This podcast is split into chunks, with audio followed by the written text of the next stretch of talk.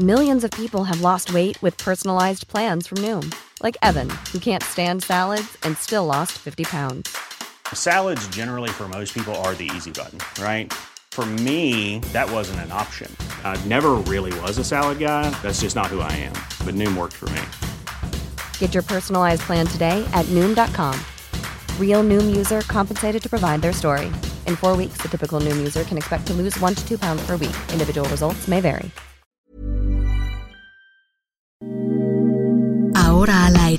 A la una, con Salvador García Soto. Un encuentro del diario que piensa joven con el análisis y la crítica. A la una, con Salvador García Soto.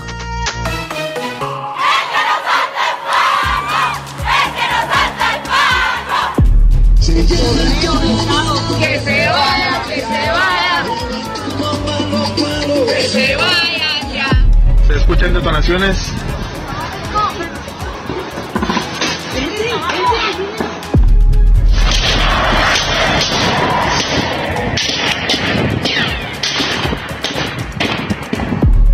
País sin salud pública es un engendro, es una caricatura de país.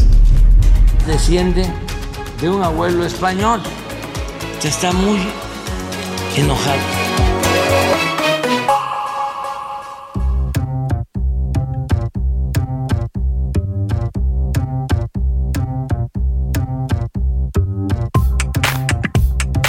Ya es la una de la tarde en punto en el centro de la República y nos da mucho gusto saludarlo. A esta hora del mediodía estamos comenzando a la una este espacio informativo que hacemos para usted cada día, todos los días y siempre a esta hora del día. Es un placer, un privilegio y un gusto saludarlo a través de los micrófonos del Heraldo Radio 98.5 de su FM. Transmitimos en vivo y en directo para toda la República Mexicana desde aquí, desde nuestros estudios centrales en Avenida de los Insurgentes Sur 1271 en la Colonia del Valle y nuestra señal llega a toda la República. Mandamos saludos afectuosos a todas las ciudades donde nos escuchan, a Tijuana, Baja California. Bueno, estamos desde Tijuana hasta Tapachula para que me entiende usted y bueno, pasamos por Guadalajara, Jalisco, por Monterrey, Nuevo León, por Ciudad del Carmen, Campeche, por Coatzacoalcos, Veracruz, por Colima, por Culiacán, por la comarca lagunera, por Morelia, Michoacán, por Oaxaca también, por San Luis Potosí, por Tampico, por Tehuantepec, allá en el istmo oaxaqueño, por Tepic, Nayarit. También mandamos saludos a, a la gente que nos sintoniza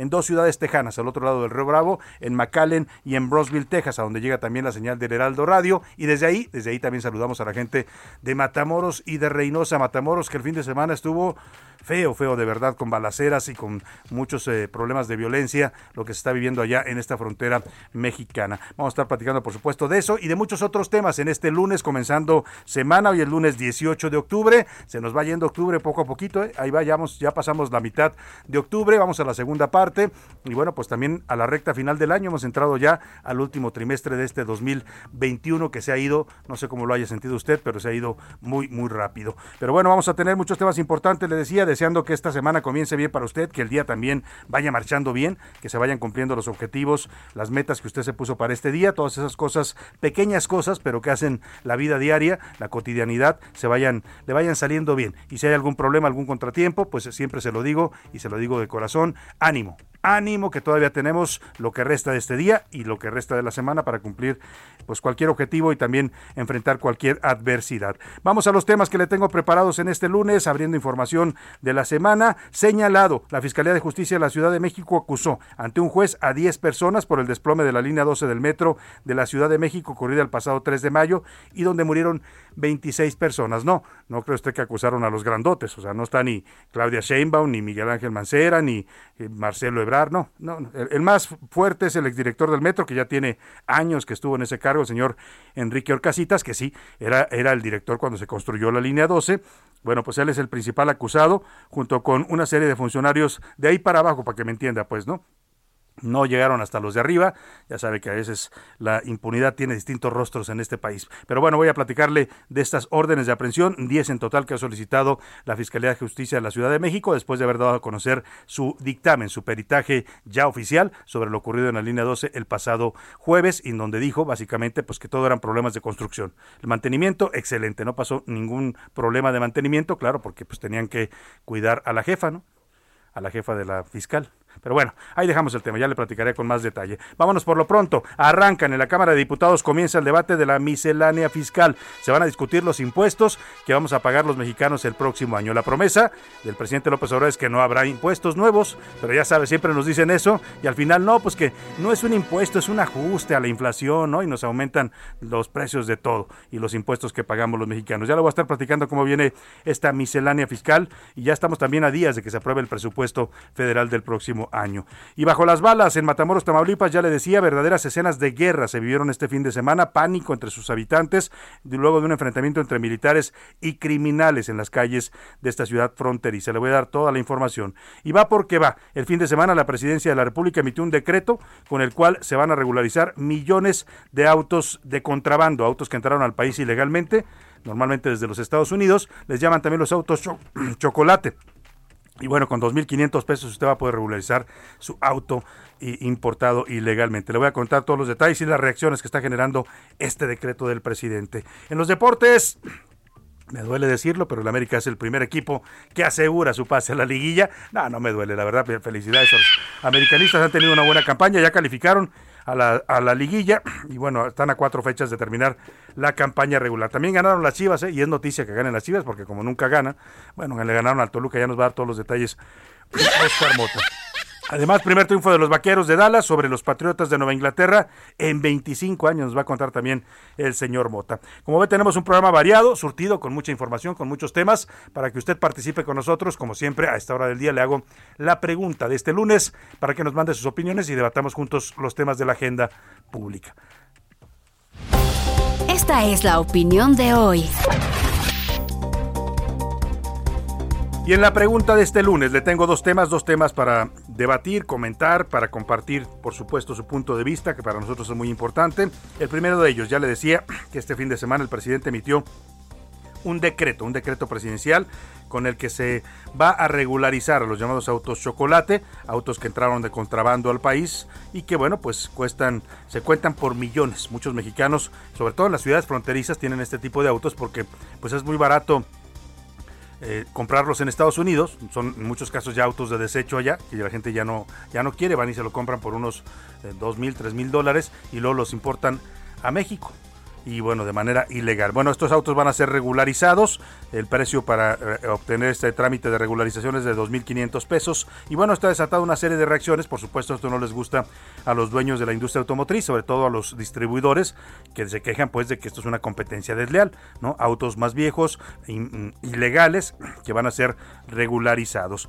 Yo le pregunto, ante esta medida que anuncia el presidente, que por supuesto es una medida que tiene que ver pues con un toque electoral populista, ¿no? En la frontera norte hay mucha gente que tiene estos autos y le beneficia este tipo de medidas. Por supuesto esa gente pues estará contenta y apoyará al gobierno de López Obrador.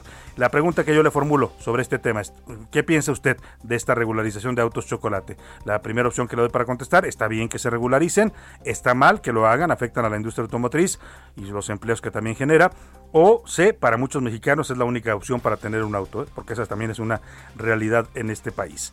La segunda pregunta que le formulo, después de que se dio a conocer el dictamen de la Fiscalía en la Ciudad de México sobre lo ocurrido en, la línea 12 del metro, este derrumbe que provocó la muerte de 26 personas, se libran ya 10 órdenes de aprehensión. Ya le platicaba, solo funcionarios pues de medio pelo para abajo. No, hay ninguno de los eh, responsables, ni en el gobierno de Marcelo Ebrar, ni en el, bueno, solo, solo el señor Enrique Orcasitas, que es el de mayor nivel, que era director del metro cuando se construyó la línea 12, pero en los gobiernos de Mancera y de Claudia Sheinbaum, que también administraron esta obra y la manejaron por varios años, pues no hay ningún responsable. Son 10 en total, no aparecen ni apellidos como Ebrar, ni Sheinbaum, ni Mancera o Slim, ¿no? ¿Qué va a pensar usted que van a andar eh, eh, acusando a esos personajes, ¿no? ¿Usted qué piensa de esta investigación? ¿Cómo terminó la investigación de la Fiscalía de Justicia de la Ciudad de México? Le doy tres opciones para responder, como siempre, con chivos expiatorios, o, eh, está bien, está bien hecha y es responsable, o nunca habrá justicia para los 26 muertos en la línea 12. El número para que nos marque y nos mande sus mensajes pueden ser de texto de voz, usted decida cómo, 5518 41 51 99. Comuníquese con nosotros, vámonos al resumen de noticias, porque esto como el lunes y como la semana ya comenzó. En alerta. Autoridades de Protección Civil de Veracruz alertaron a la población ante la inminente llegada del Frente Frío número 4 que dejará fuertes lluvias y posibles inundaciones. Paga lo que debes. A un mes de iniciado su cargo como gobernador de Baja California Sur, Víctor Castro Cosío informó que el Estado tiene una deuda por más de 13 mil millones de pesos, la cual heredó de su antecesor. Salud. Carlos Ruiz y Giovanni Ruiz, síndico y tesorero del ayuntamiento de Cantunil, Yucatán, fueron detenidos en completo estado de ebriedad y manejando vehículos oficiales del municipio. Al alza. El Bitcoin retomó fuerza durante esta semana para alcanzar un máximo de 62 mil dólares, con lo que está muy cerca de su máxima cotización que fue de 64 mil dólares en abril. Sano y salvo. El expresidente estadounidense Bill Clinton fue dado de alta este domingo tras pasar su quinta noche en un hospital del sur de California por una infección. Una de la tarde con 10 minutos y vamos a la información en este lunes. Y bueno, le platico, ya le decía, la Fiscalía de Justicia de la Ciudad de México acusó ante un juez a 10 personas de homicidio, lesiones y daños en propiedad ajena por el desplome de la línea 12 del metro. Son los tres delitos que imputa la Fiscalía luego de haber dado a conocer su dictamen final, su peritaje oficial sobre lo ocurrido en la línea 12 el pasado 3 de mayo. Como usted sabe, se derrumbaron dos traves provocando la muerte de 26 personas. Entre los acusados, estos 10 acusados, está el nombre de Enrique Orcasitas. Él fue director del proyecto del metro cuando se construyó la línea 12 allá por el año pues que fue de los 2009 a los 2012, más o menos duró esta obra cerca de tres años, y bueno, pues él que se había estado defendiendo, porque ya se veía que iban sobre de él, pues va a ser el principal acusado. Los otros nombres no se han revelado, pero se presume que son funcionarios pues de menor rango, ¿no? Eh, tanto de las administraciones pasadas, no sabemos si hay algún funcionario de esta administración, de la administración de Claudia Sheinbaum, porque al final el peritaje y el dictamen de la, la conclusión pues a la que llega la fiscalía es que todo fue un problema de construcción, tal como lo había dicho ya la empresa DNB, no se sale mucho de ahí la fiscalía incluso desestima pruebas que presentó la empresa noruega alemana DNB, porque DNB presentó un video donde se veía en el pasado mm, diciembre de 2019 de 2019, antes de que ocurriera esta tragedia, o de 2020, el video donde se veían las traves dañadas. Había un, un video grabado por un dron donde se veía que las traves estaban afectadas, que ya estaban presentando cierto vencimiento, las traves que después se colapsaron. Pero esa línea, la de una posible falla de mantenimiento o un daño que sufrió esta estructura en los sismos del 2017 que no haya sido reparado adecuadamente, eso lo desechó la Fiscalía y se fue con que todo fue un problema de construcción. El 25 de octubre entrante va a ser la audiencia inicial para los 10 acusados de la Fiscalía. Vamos contigo, Jorge Almaquio, para que nos cuentes pues cómo está estas acusaciones que está formulando la Fiscalía de Justicia de la Ciudad de México. Buenas tardes. Salvador, amigos, muy buenas tardes. Así es, la Fiscalía General de Justicia presentó las primeras 10 acusaciones en contra de probables responsables del colapso de la línea 12 del metro, entre las que se encuentran el exdirector del proyecto Metro, Enrique Orcasitas. Las acusaciones que presentó la Fiscalía General de Justicia Capitalina son por homicidio culposo, lesiones y daños en propiedad ajena. Las personas señaladas fueron citadas para presentarse ante un juez de control el próximo 25 de octubre en una audiencia inicial. El abogado Gabriel Regino, quien encabeza la defensa legal de cinco exfuncionarios citados, indicó que las acusaciones que realiza la Fiscalía Capitalina, encabezadas por Ernestina Godoy, son parte de una persecución política. Así lo comentó. Escuchemos está usando el argumento más arcaico que existe en el ámbito penal, el de la venganza. Esta es una persecución política, 100%, dado que quieren establecer que la causa de la causa es la causa de lo causado. Se están yendo a el organismo Proyecto Metro y no contra los que dijeron que había errores de soldadura en los pernos. Y bueno, Salvador, comentarte que en estas argumentaciones y en esta defensa que realiza eh, Gabriel Regino, pues señaló que eh, no es posible que se les acuse de esta responsabilidad eh, de estos exfuncionarios porque el argumento toral que tiene la Fiscalía Capitalina es que la mala colocación de los pernos son errores de la construcción en el eh, que estaban ocultos estos pernos y que fueron puestos por las empresas constructoras y no por los exfuncionarios públicos. Finalmente aseguró que aunque se van a enfrentar a diversas arbitrariedades, sus clientes acudirán a su cita el próximo 25 de octubre para demostrar su total inocencia. Pero por lo pronto, Salvador, ya están estas 10 acusaciones que, pues, aseguró la Fiscalía Capitalina presentaría eh, después de que eh, hizo la presentación de eh, los resultados de la investigación que realizó ah. el pasado jueves aquí en la capital del país. Ahora, Jorge, Jorge, ¿este, ¿este nombre de Enrique Orcasitas es el único que sabemos de los acusados, de los 10 acusados, o hay más nombres? Hay 10 nombres que se han presentado, solamente manifestaron el de Enrique Orcasitas, pero se darán a conocer en las próximas horas estos 10 nombres que posiblemente, como tú lo decías, sean también funcionarios integrantes de este proyecto Metro que realizó y que se responsabilizó precisamente de la construcción de la llamada línea dorada. O sea, no sabemos, pero no se puede afirmar todavía que no haya eh, eh, funcionarios de la actual administración o de la pasada de Miguel Ángel Mancera. Todavía no se puede asegurar precisamente, eh, efectivamente, pero los primeros que se dieron a conocer pues, son los que están eh, eh, relacionados con la eh, con el inicio de la construcción que fue hace algunos años aquí en la capital del país. Salvador. Bueno, pues ahí está congruente con lo que dijo la fiscalía, que todavía ha sido un problema de construcción. Los acusados parece que apuntan solamente hacia allá los posibles responsables y los que serán además acusados penalmente. Ya estaremos siguiendo contigo este tema y la audiencia que viene el próximo 25 de octubre. Jorge Almaquio, te agradezco mucho el reporte. Buena tarde, hasta luego. Muy buena tarde. Pues ahí está, ¿no? Los de atrás fueron los culpables, ¿no? Los de ahorita nada. Eso es, como decía aquella, y los que tenían que supervisar y los que administraron la obra seis años, con el caso del gobierno de Mancera, o dos años, casi tres años en el gobierno de Claudia Sheinbaum, no tienen ninguna responsabilidad como decía aquel personaje de Héctor Suárez, ¿no? Ellos son puros y blancos, totalmente inocentes, dice la Fiscalía de Justicia. Ya estaremos siguiendo este tema. Por lo pronto vamos a otro tema importante. Le platico, John Kerry, quien es enviado especial de los Estados Unidos para el cambio climático, llegó hoy a México. Lo recibió el canciller Marcelo Ebrard en el Aeropuerto Internacional de la Ciudad de México, un encuentro inicial.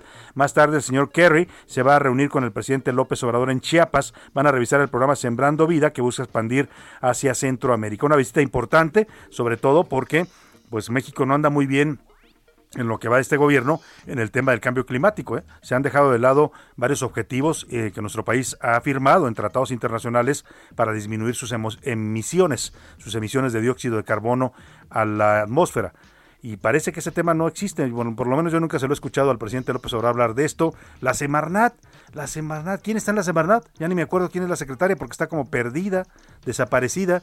¿Quién es la secretaria, José Luis? La secretaria de Semarnat, que por cierto me dicen que ya la andan cafeteando, que el presidente ya le ofreció ese cargo a varios, ¿no? Entre ellos a, doña Olga, que se fue, le dijo, vete vete a la Semarnat. Luego le dijo a, quería mandar ahí a, a Luisa María Alcalde. O sea, María Luisa Albores, señor Albores, denos señales de vida porque parece que el medio ambiente no importa en este, en este gobierno. No existe la señora Albores, no se habla de cambio climático, no se habla de qué está haciendo México para combatir este cambio y para cumplir los compromisos internacionales que hizo. Así que por ahí va un poco la visita del señor John Kerry, que es un político importante de Estados Unidos con una larga trayectoria y que ahora lo ha nombrado el presidente Joe Biden, pues el encargado de los Estados Unidos para el tema del cambio climático. Vamos a ver, a ver si no viene también a apretar tuercas en ese tema al gobierno mexicano. Ya le estaremos reportando. Por lo pronto, vámonos a un tema que, ay, cómo duele, ¿no? Cómo duele pagar impuestos. Y sí que duele, ¿no? Cuando usted ve el resultado de su trabajo, ¿no? Todo lo que uno se friega y luego cuánto le pagamos a Hacienda y, lo malo es eso, pagar impuestos pues es una obligación, ¿no? Si queremos vivir en, sociedad, si queremos tener servicios, el problema es ese, que a la hora que ya le regresan los servicios, usted dice, bueno, yo pago tanto de impuestos y ¿dónde está la seguridad? ¿Dónde están las calles bien, en buenas condiciones? ¿Dónde está el alumbrado público? ¿Dónde están un buen sistema de recolección de basura, ¿no? Porque tenemos unos camiones que dan vergüenza. ¿No, ¿No ha visto usted los camiones que recogen la basura aquí en la Ciudad de México?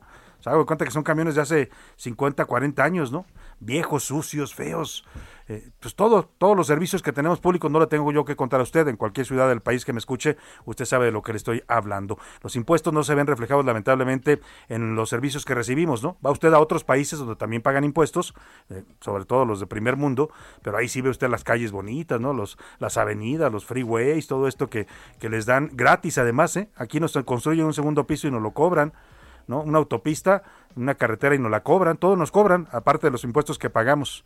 Y bueno, aparte de lo que le tenemos que pagar al gobierno, pues están los impuestos del narcotráfico, ¿no? El derecho de piso, que pagan muchos mexicanos también para poder seguir trabajando dignamente.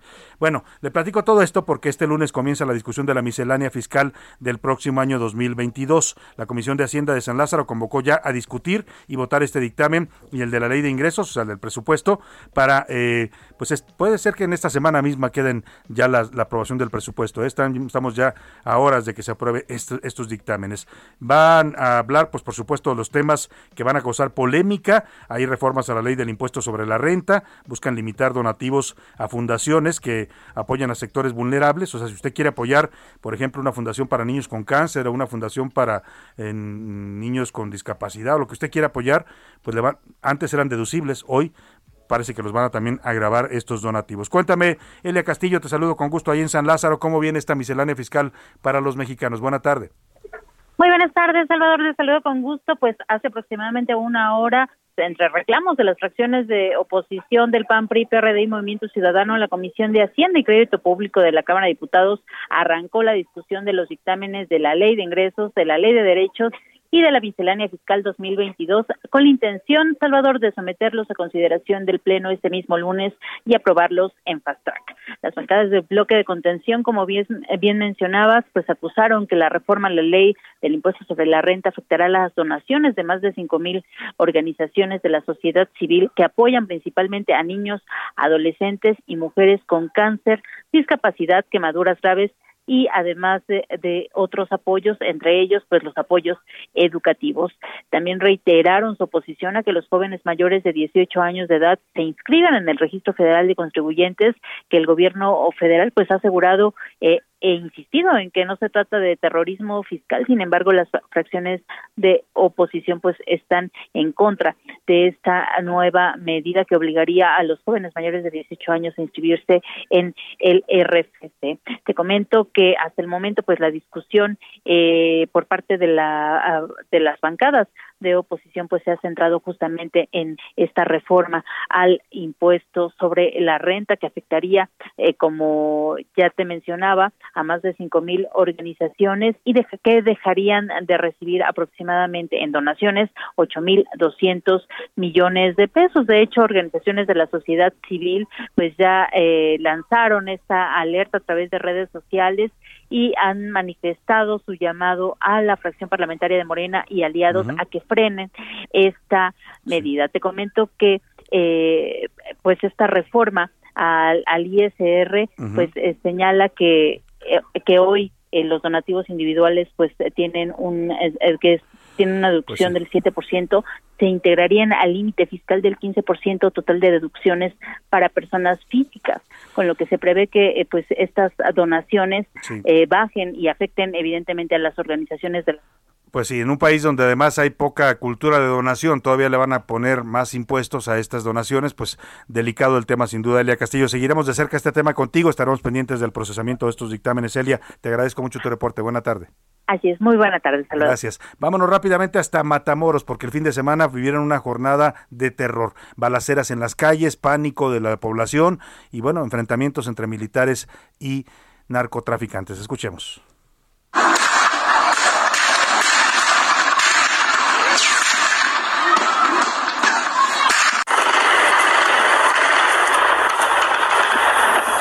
Salvador, buenas tardes. Este fue el sonido despertador de ciudadanos matamorenses durante la mañana de este domingo, allá en la frontera de Tamaulipas con Texas, en donde, bueno, pues el reporte preliminar que emitió la Secretaría de Seguridad Pública es que a las 7 horas inició una serie de enfrentamientos y persecuciones por diferentes sectores de Matamoros, derivado a que, bueno, dos elementos de la Policía Estatal fueron agredidos cuando, bueno, pues estaban tratando de evitar el robo de una unidad. Después de esto, bueno, se dio a conocer que los policías presentaron lesiones, además de que el ejército mexicano y la Guardia Nacional, así como policías investigadores, realizaron una serie de operativos para dar con el paradero de los sujetos armados, los cuales se presume pertenecen al cártel del Golfo. El resultado de todo esto fue de al menos cuatro personas muertas, todos ellos civiles armados, así como cuatro personas detenidas y el aseguramiento de nueve armas y tres vehículos. Este es el reporte Salvador, que te tengo esta tarde desde Tamaulipas. Muchas Muy buenas gracias. Tardes. Muy buenas tardes a ti, Carlos Juárez. Y bueno, vaya situación la que se está viviendo allá en Tamaulipas. Algunos dicen de broma Mataulipas, ¿eh? pero no, no hay que hacer tampoco escarnio de estas cosas porque son mexicanos que están sufriendo la violencia. Me voy a la pausa y esta semana de música la vamos a dedicar al Día Mundial de la Alimentación que se celebró el pasado 16 de octubre. Nos vamos con los Vázquez y Pollito con Papas. Vamos a hablar de la buena alimentación necesaria para una salud y una vida digna. Pollito con papas, pollito con papas, pollito con papas, pollito con papas. Ponga usted mesera. Escuchas a la una con Salvador García Soto. En un momento regresamos. Sigue escuchando a la una con Salvador García Soto. Ahora, la rima de Valdés. O, de Valdés, la rima. Ya salió una nueva estrella de la pelota caliente, popular entre la gente y picha tal cual centella. ¿Cuál es el nombre de ella? Se llama Claudia y no es broma. Quien lanza desde la loma, muy fanática del beis. Así es esto, como veis, y muchas fotos se toma es la jefa de gobierno y también es beisbolista. También resulta bien lista, hereda el gusto paterno. A mí me resulta tierno que los hobbies de papá a Sheinbaum le gustan ya. Y ahí les va para la conciencia. ¿Será esa la única herencia que el peje le dejará? Ya veremos en tres años y si no hace muchas olas o si da base por bolas o si le tocan regaños y llega sin tantos daños, ¿será Sheinbaum presidente? Tres strikes son suficientes para ponchar al rival. Y si el peje es el aval, a ver qué dice la gente. Cuentan que en Oaxaca con agua de chocolate. Dicen que en la fiesta Torito se ha de quemar. Dicen que en la fiesta se ha de quemar para que haga su manda por la pasión de soledad. Para que haga su manda por la pasión de soledad.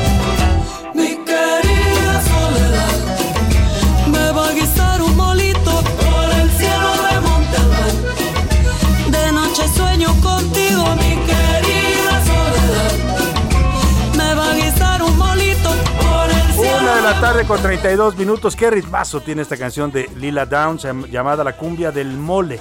Es, eh, por allá en 2007 la, pues sacó esta canción en uno de sus discos eh, que homenajea precisamente al mole, al mole tan mexicano, ¿no? El mole de Oaxaca, el mole de Puebla, el mole de cualquier estado de la República donde usted vaya tiene sus variedades de mole. Es un platillo excepcional, muy representativo de nuestra gastronomía y lo estamos hablando del mole porque esta semana la vamos a dedicar al Día Mundial de la Alimentación. Se celebró el pasado 16 de octubre, una fecha que instituyó la Organización de Naciones Unidas para conmemorar pues eh, la buena alimentación de los seres humanos en el planeta, el derecho que todos tenemos a una alimentación saludable, no completa, nutritiva eh, y no que no nos dañe, que no nos cause daños a nuestro organismo y que por el contrario nos provea de las proteínas, vitaminas, minerales necesarias para un adecuado desarrollo humano. Vamos a homenajear a la comida y qué comida más mexicana que el mole. Venga.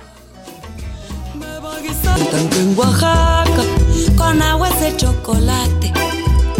Dicen que en la fiesta Torito se ha de quemar. Dicen que en la fiesta Torito se ha de quemar a la una con Salvador García Soto. Una de la tarde con 33 minutos y mire, no quiero, no quiero ponerme eh, eh, tan intenso empezando la semana con el tema de la violencia en nuestro país, pero pues es la realidad. Hace un rato le comentaba lo que pasó en Matamoros el fin de semana, estas escenas eh, de terror, de pánicos que vieron en las calles con balaceras entre miembros del crimen organizado y miembros del ejército que los perseguían era parecía una zona de guerra, lamentablemente como ya es cada vez más común en algunas regiones de México. Y en Michoacán, pues también, ¿qué le digo? Sigue lamentablemente la violencia, también hubo escenas muy fuertes en un bar, afuera de un bar, donde se enfrentaron, pues al parecer, grupos rivales del crimen organizado. Vamos contigo hasta Morelia, Charbel Lucio, te saludo en esta tarde, ¿qué tal? ¿Qué tal, Salvador? Buenas tardes, pues eh, te platico resultado de este ataque armado perpetrado contra los asistentes de un bar en Morelia. Seis personas fallecieron, así lo confirmó ya la Fiscalía General del Estado. Esta agresión ocurrió en la madrugada de este lunes en un bar que se llama Cantina La 25, ubicado sobre la avenida Enrique Ramírez de la colonia Las Américas, una avenida muy transitada. Y bueno, el informe policial indica que aproximadamente a las 4.30 horas arribaron a la cantina eh, hombres armados que perpetraron este ataque contra el grupo de personas que previamente convivían en el lugar, pese a que este bar ya debía de estar cerrado en ese horario. Y bueno, tras este ataque se solicitó a los servicios de emergencia su apoyo eh, para brindar eh, pues atención a las seis personas lesionadas y las corporaciones de seguridad y paramédicos se trasladaron a ese lugar y ubicaron en el exterior a tres personas ya sin vida, otras cinco se encontraban gravemente lesionadas y una sexta víctima sobreviviente se retiró del sitio a bordo de un vehículo particular. Los cinco lesionados fueron trasladados a un hospital privado, pero tres de ellos no lograron sobreponerse a las heridas y perdieron la vida apenas unas horas después. Este hospital, eh, donde se a donde fueron trasladados, se encuentra a escasos metros del bar donde ocurrió la agresión y en este momento se encuentra fuertemente custodiado por personal de la Fiscalía General del Estado y de la Guardia Nacional. Y también te comento, Salvador, que en los últimos minutos en redes sociales ya comenzó a circular eh, un video de este ataque. Son imágenes realmente muy fuertes donde se observa eh, cómo llegaron eh, pues jóvenes armados a bordo de dos, tres vehículos y lanzaron indiscriminadamente balazos contra un grupo de eh, jóvenes que salían de este bar eh, Cantina La 25. Y bueno, el resultado pues ya lo conocemos, seis personas Pues sí. muertas como saldo preliminar. Lamentable Esto estas es- escenas, sobre todo porque la violencia llega a Morelia, ¿no? En Michoacán tiene problemas en varias regiones, pero pues en Morelia ver estas escenas sí preocupa. Charbel, estaremos muy atentos a lo que está ocurriendo allá en Michoacán. Te agradezco mucho el reporte. Seguiremos informando. Vamos a subir el video en este momento a nuestra cuenta de Twitter, arroba S. García Soto, para que usted lo vea. No tiene audio, pero las imágenes son impactantes. Se, se- se ve esto que ya narraba Charbel Lucio, como estos jóvenes se bajan de un auto y comienzan a disparar a diestra y siniestra contra las personas que salían de este bar. ¿no? Seis muertos es el resultado de este ataque armado allá en Morelia, la capital de Michoacán. Y vámonos rápidamente hasta Nayarit, porque al menos 28 mil personas quedaron afectadas tras el paso del ciclón Pamela. La semana pasada golpeó este ciclón al Pacífico mexicano. Acaponeta es el municipio con más daños. Cuéntanos, Karina García, te saludo con gusto allá en Tepic. Buenas tardes. Perdón, perdóname, Karina Cancino.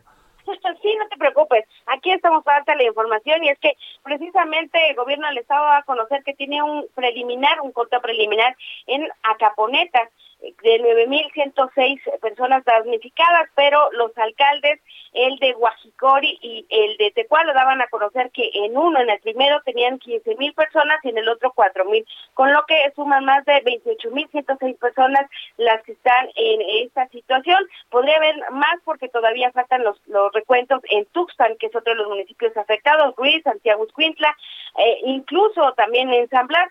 Eh, esperamos que en las próximas horas se dé a conocer este resultado. Hizo una conferencia de prensa el gobernador eh, de- del estado, Miguel Ángel Navarro Quintero, donde daba a conocer algunos pormenores, pero no dio cifras respecto a estos saldos. Sin embargo, lo que sí señala es que va a buscar de alguna manera que eh, se creen allí en las zonas altas de Nayarit algunos sistemas de represas para evitar que las aguas bajen tan súbitamente a las costas de Nayarit y las afecten. Además de que se van a buscar seguros para poder apoyar al campo, los productores que perdieron todo en esta ocasión, además de también conveniar eh, con Durango, decía, con algunas algunos productores, mejorar semillas para ofrecerlas a los eh, productores de frijol aquí en Nayarit y apoyarlos en esta temporada que, bueno, podrían todavía salvar este cultivo. Esas son las cosas que hay hasta el momento. Bueno, Karina, pues estaremos muy atentos. Es muchas, son muchas personas, muchos nayaritas afectados por este eh, huracán. Vamos a estar al pendiente contigo. Y te quiero preguntar brevemente, Karina, si se ha sabido algo en Nayarit de a dónde va a ir finalmente el exgobernador Antonio Chavarría, porque ya ves, lo invitó el presidente a su gabinete, pero no se ha dado a conocer qué nombramiento le va a ofrecer. Pues no hemos sabido nada de él, solamente ha subido su cuenta oficial de Facebook y algunas cuestiones personales, charrería, en fin, pero todavía no tenemos pues algo que nos indique a qué secretaría o a qué dirección va a participar en el gobierno federal, pero seguramente pues vamos a, a conocerlo en los Claro. próximos días. Pues estaremos muy pendientes. Te agradezco, Karina. Un saludo allá a Karina Cancino en Tepic. Buenas, buenas tardes. Muy buenas tardes. Vámonos ahora a platicar de otro tema. La semana pasada un juez federal otorgó, un, juez eh, eh, aquí en la Ciudad de México otorgó un amparo a la ex jefa de gobierno y exsecretaria de Desarrollo Social y de Sedatu Rosario Robles. El amparo pues cuestionaba la decisión de la Fiscalía General de la República de darle prisión oficiosa cuando el delito por el que fue acusada Rosario Robles, que era eh, omisión en el caso de la estafa maestra, no lo ameritaba. También hizo un apercibimiento, hay una reconvención al fiscal Gers Manero, al fiscal general de la República, porque andaba en declaraciones y en entrevistas hablando de la culpabilidad de Rosario, cuando todavía hay un juicio que está por resolverse. Para hablar de este tema hago contacto con Epigmenio Mendieta, abogado de Rosario Robles. ¿Cómo está Epigmenio? Qué gusto saludarlo. Salvador, con el gusto de saludarle a usted y a amable auditorio. Muy buena tarde. Epigmenio, pues cuéntenos este amparo que le otorgó la justicia a Rosario Robles, eh, casi tres, dos años, ya más de dos años de que está en prisión, ¿podría, podría eh, pues, derivar en su, deriva, en su liberación próxima?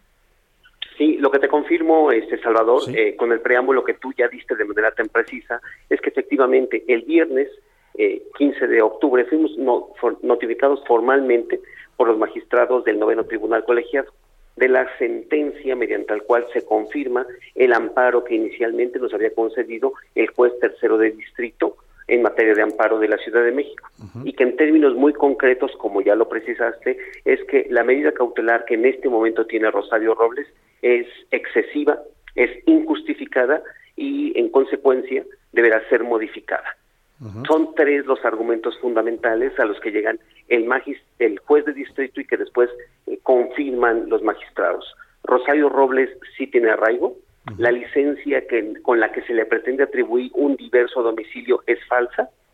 Rosario Robles sí tiene un arraigo y tiene un entorno eh, familiar y no cuenta con capacidades económicas supuestamente para sustraerse de la acción de la justicia.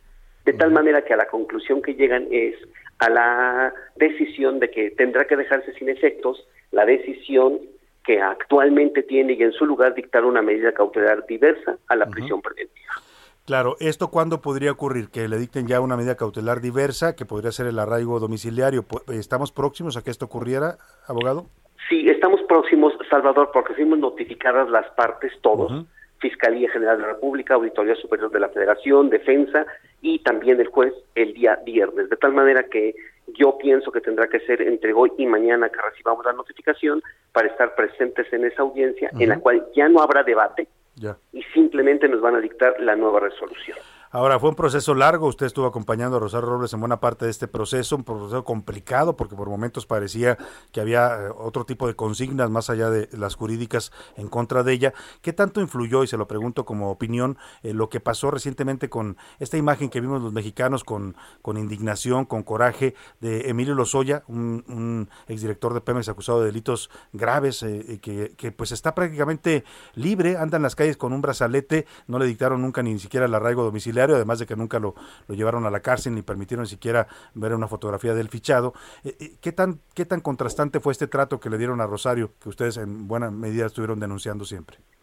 Fíjate que tienes razón cuando, cuando señalas que ha sido un proceso muy largo. Y actualmente la medida cautelar que tiene Rosario lleva dos años, dos meses y algunos días. Y me parece que este, la decisión que hoy se dicta apuesta por tres cosas que a mí me parecen fundamentales. Uno, no se debe de criminalizar a las personas que comparecen voluntariamente o de, a partir de ahí decretarles medidas que pudieran ser desproporcionadas. Porque hemos visto, como tú lo señalas con toda precisión, que hay otras medidas. Es decir, si las personas, todas las personas llevaran sus procesos en libertad como corresponde, me parece que no habría agravio o este reproche por parte de la ciudadanía. Pero cuando efectivamente se damos cuenta de que hay en algunos un rasero y a otras personas se les trata con distintas eh, medidas o, o se utiliza un rasero distinto, es donde surgen los contrastes, Salvador. Me parece que la ley eh, tiene una característica que tendría que ser general los criterios tendrían que ser iguales para todos. Y me parece que ha quedado perfectamente evidenciado, pues que en este caso las decisiones que se han dictado hoy, nos da la razón un tribunal, son o han sido, en el caso de Rosario, completamente distintos a otros procesos como tú lo señalas en este momento. Claro, usted ha hablado recientemente con, con su representada, con la señora Rosario Robles. Le pregunto porque había, habido, había visto yo unas declaraciones donde hablaba de su estado de salud. Eh, ¿Cómo está ella en este momento? Y supongo que ya recibió, por supuesto, la noticia. Sí, hablo con ella regularmente, la veo físicamente todas las semanas en el reclusorio y este, bueno, tú has sido testigo, Salvador, de que efectivamente ha tenido la este, un incremento de sus enfermedades, pero particularmente ha sufrido de hipertensión.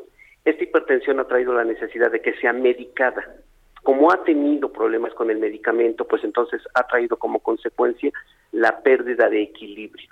Esa pérdida de equilibrio le ha ocasionado que en tres distintas ocasiones se haya caído en el interior del reclusorio. Creo que la segunda fue la más preocupante porque se pegó en la cabeza. Y este, a partir de ello, pues ha tenido eh, desviación de columna, eh, dolor en, este, en una rodilla y el dolor en la, en la cabeza, que es el que más nos ha preocupado. Esto ha traído como consecuencia la necesidad, pues una pérdida de peso y hay la necesidad de que ella se tenga que recuperar. Ya sabes que cualquier persona, cualquier ser humano que esté en condiciones de reclusión, pues tiene una pérdida o una merma en su salud, pero particularmente es cuando esta persona ya es un adulto mayor. Rosario ha perdido mucho peso últimamente y creo que sí hay la necesidad de que se pueda restablecer con la finalidad de que pueda continuar con este proceso. Claro, de no ser así, Salvador, me parece que estaría en verdaderamente riesgo su vida. Eso, eso que dices es delicado, lo último, y también lo otro, importante precisarlo, el hecho de que vaya a salir de prisión y a estar en arreglo domiciliario no significa que pues que haya ya un fallo que la exima de alguna responsabilidad, el proceso judicial continuará con ella en su casa lo dices de manera muy clara. Esto es solamente la medida cautelar. Y la medida cautelar no es otra cosa más que las obligaciones que ella adquiere frente al proceso. No evadir la acción de la justicia, no obstaculizar la investigación, mantenerse disponible tantas y cuantas veces sea solicitado ante la autoridad, pero la parte más importante, que esté disponible para acudir a un proceso en el que tendrá que demostrar su inocencia y, en su caso, el Ministerio Público la responsabilidad. Bueno, pues estaremos muy al pendiente de, este momento, que será sin duda significativo, la posibilidad de que salga liberada eh, por lo menos a un arraigo domiciliario Rosario Robles. Estaremos atentos de este, de este suceso que podría ocurrir, nos dice su abogado Epimenio Mendieta, en las próximas horas. Le agradezco mucho, abogado, el haber conversado con nuestro auditorio. Un abrazo para ti, Salvador, y otro para tu amable auditorio, y gracias por la atención. Muy buena tarde. Ojo, ojo, eh, no estamos ni suponiendo, ni mucho menos, porque no lo dice así la ley, que porque Rosario Robles salga ya de prisión, vaya a su casa a tener un arreglo domiciliario sea inocente de lo que le imputaron. Eso lo tendrá que decidir un juez. El proceso va a continuar. Lo que se había cometido y que parecía una injusticia, sobre todo a la luz del trato que le han dado a Emilio Lozoya, es que ella sí la tuvieran en la cárcel, mientras el señor Lozoya puede andar eh, libremente, cómodamente, cenando en restaurantes de lujo, ¿no? Por toda la ciudad, con un brazalete electrónico. ¿Por qué no le dieron el mismo trato a Rosario Robles? ¿Cuál es la diferencia? porque ella es mujer o porque se distanció del presidente López Obrador en algún momento, fueron muy amigos, muy amigos, ¿eh? muy cercanos. Eh, ella trabajó en su campaña en el año 2000, en fin, varios temas ahí que, que cuestionar sobre los tratos diferenciados de la justicia en los tiempos de la 4T o la doble vara, que no es algo nuevo. ¿No? Siempre ha ocurrido en, este país el uso político de la justicia, lamentablemente ocurre en un gobierno que desea ser diferente a los del pasado. Vámonos a otros temas. A la una, con Salvador García Soto. Bueno, hablando, hablando de temas de justicia, vamos a enlazarnos también a, otra plática importante que es eh, sobre lo ocurrido en el metro de la Ciudad de México, en la línea 12. El, el, jueves pasado, la Fiscalía General de Justicia de la Ciudad de México dio su fallo.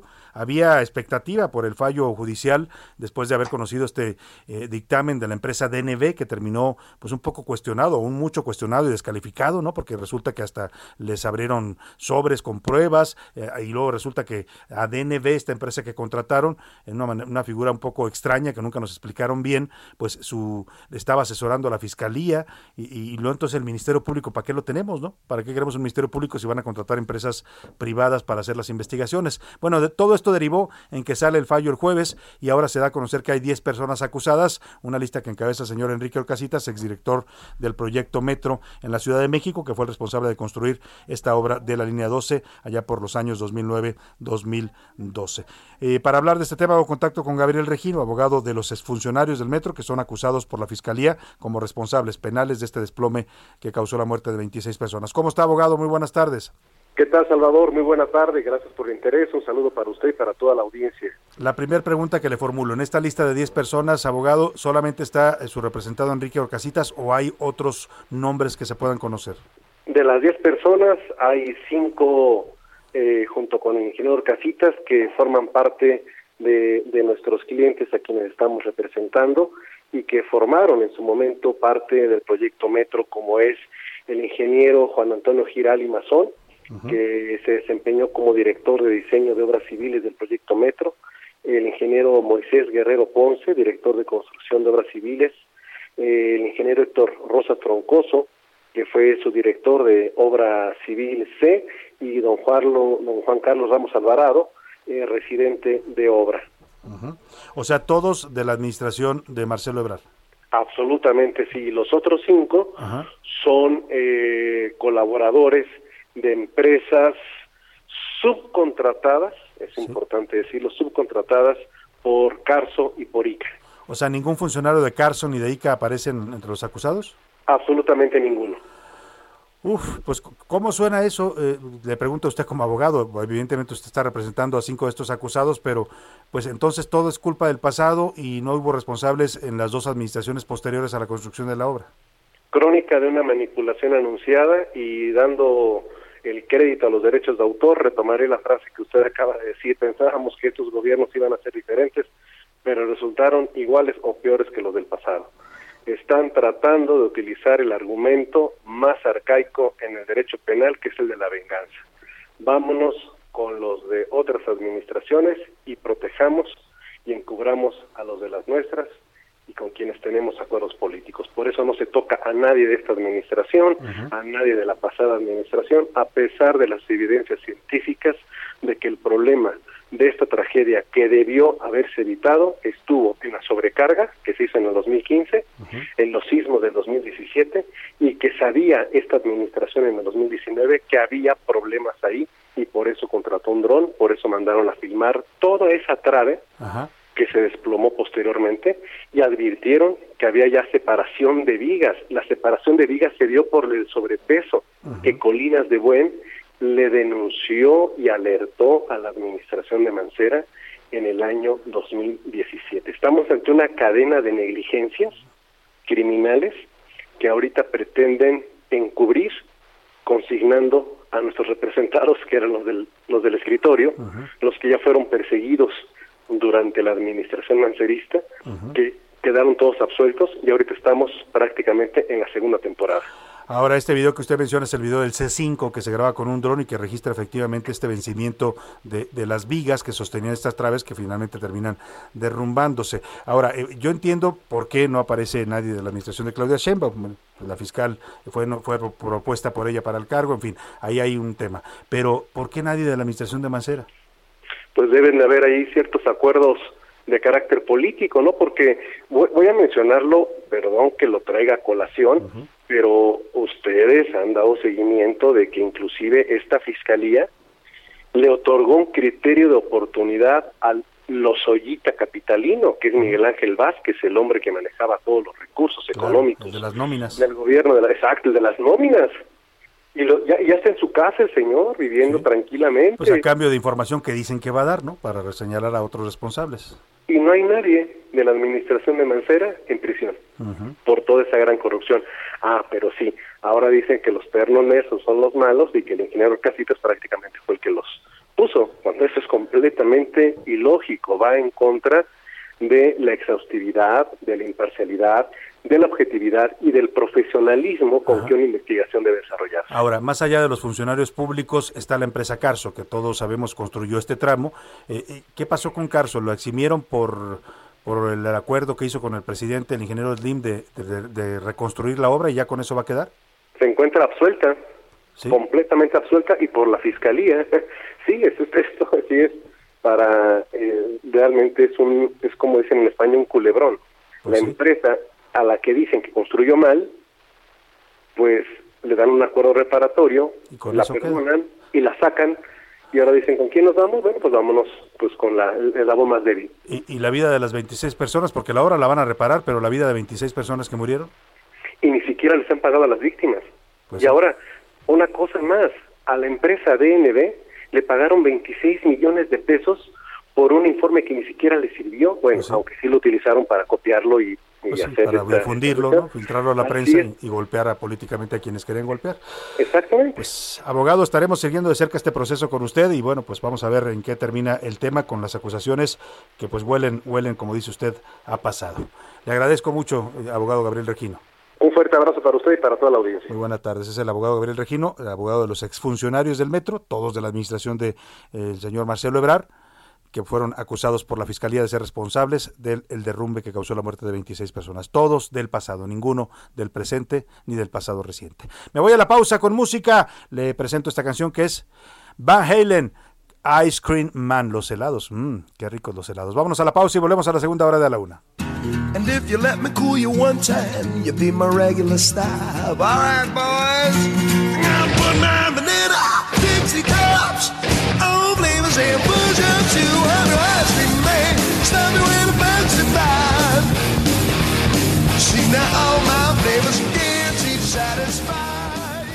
Escuchas a la una con Salvador García Soto. En un momento regresamos.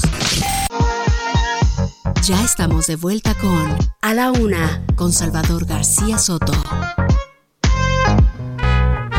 Y vamos a comer a lo de Beto que nos hizo guacamole. Carne con frijoles, carne con frijoles. Con chufrito, habichuela, jota, trucha de cabeche. Con café con leche, con café con leche. Chimichurri, sucunduco, chequendengue, caraguatatuba. Y una capiruba y una capiruba. Un poquito de manteca, cuatro Ya cucharadas. son las 2 de la tarde en punto en el centro de la República y es un gusto saludarlo a esta hora del mediodía comenzando la segunda hora de A la Una. Vamos ya a la segunda parte de este espacio informativo. Se nos fue como el agua la primera hora con mucha información, con muchos temas, con entrevistas, noticias que estuvimos platicando y compartiendo con usted en esta parte de su día. Deseamos que todo vaya marchando bien. Vamos a la segunda parte con más temas, más información, más historias, más noticias. Todo ya sabe para que usted pues se, se bien y además también pase un buen rato. Eso es lo que nos proponemos siempre en este noticiero. No nos gusta aburrirlo con largas cosas, con temas tan pesados, pero bueno, tratamos de darle siempre dinamismo a la información y aportarle algo más allá de la noticia.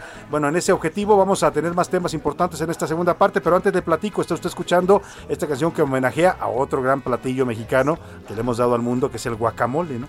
México le dio este tesoro a la humanidad, un alimento altamente nutritivo, saludable y delicioso. Además, el guacamole, el aguacate, por supuesto, de donde se produce el guacamole. Es Kevin Johansen, este cantante argentino-estadounidense, y allá en el año 2000 compuso esta canción que habla también de una buena alimentación. Estamos homenajeando al Día Mundial de la Alimentación, el derecho de todos los seres humanos a recibir una alimentación completa, saludable y que no nos afecte a nuestro organismo.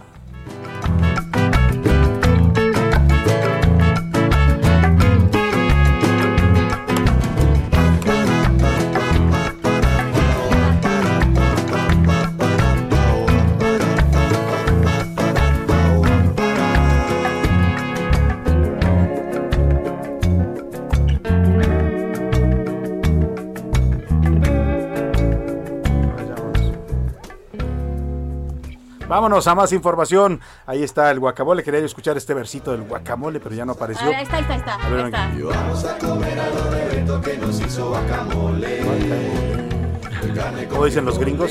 Guacamole. Guacamole.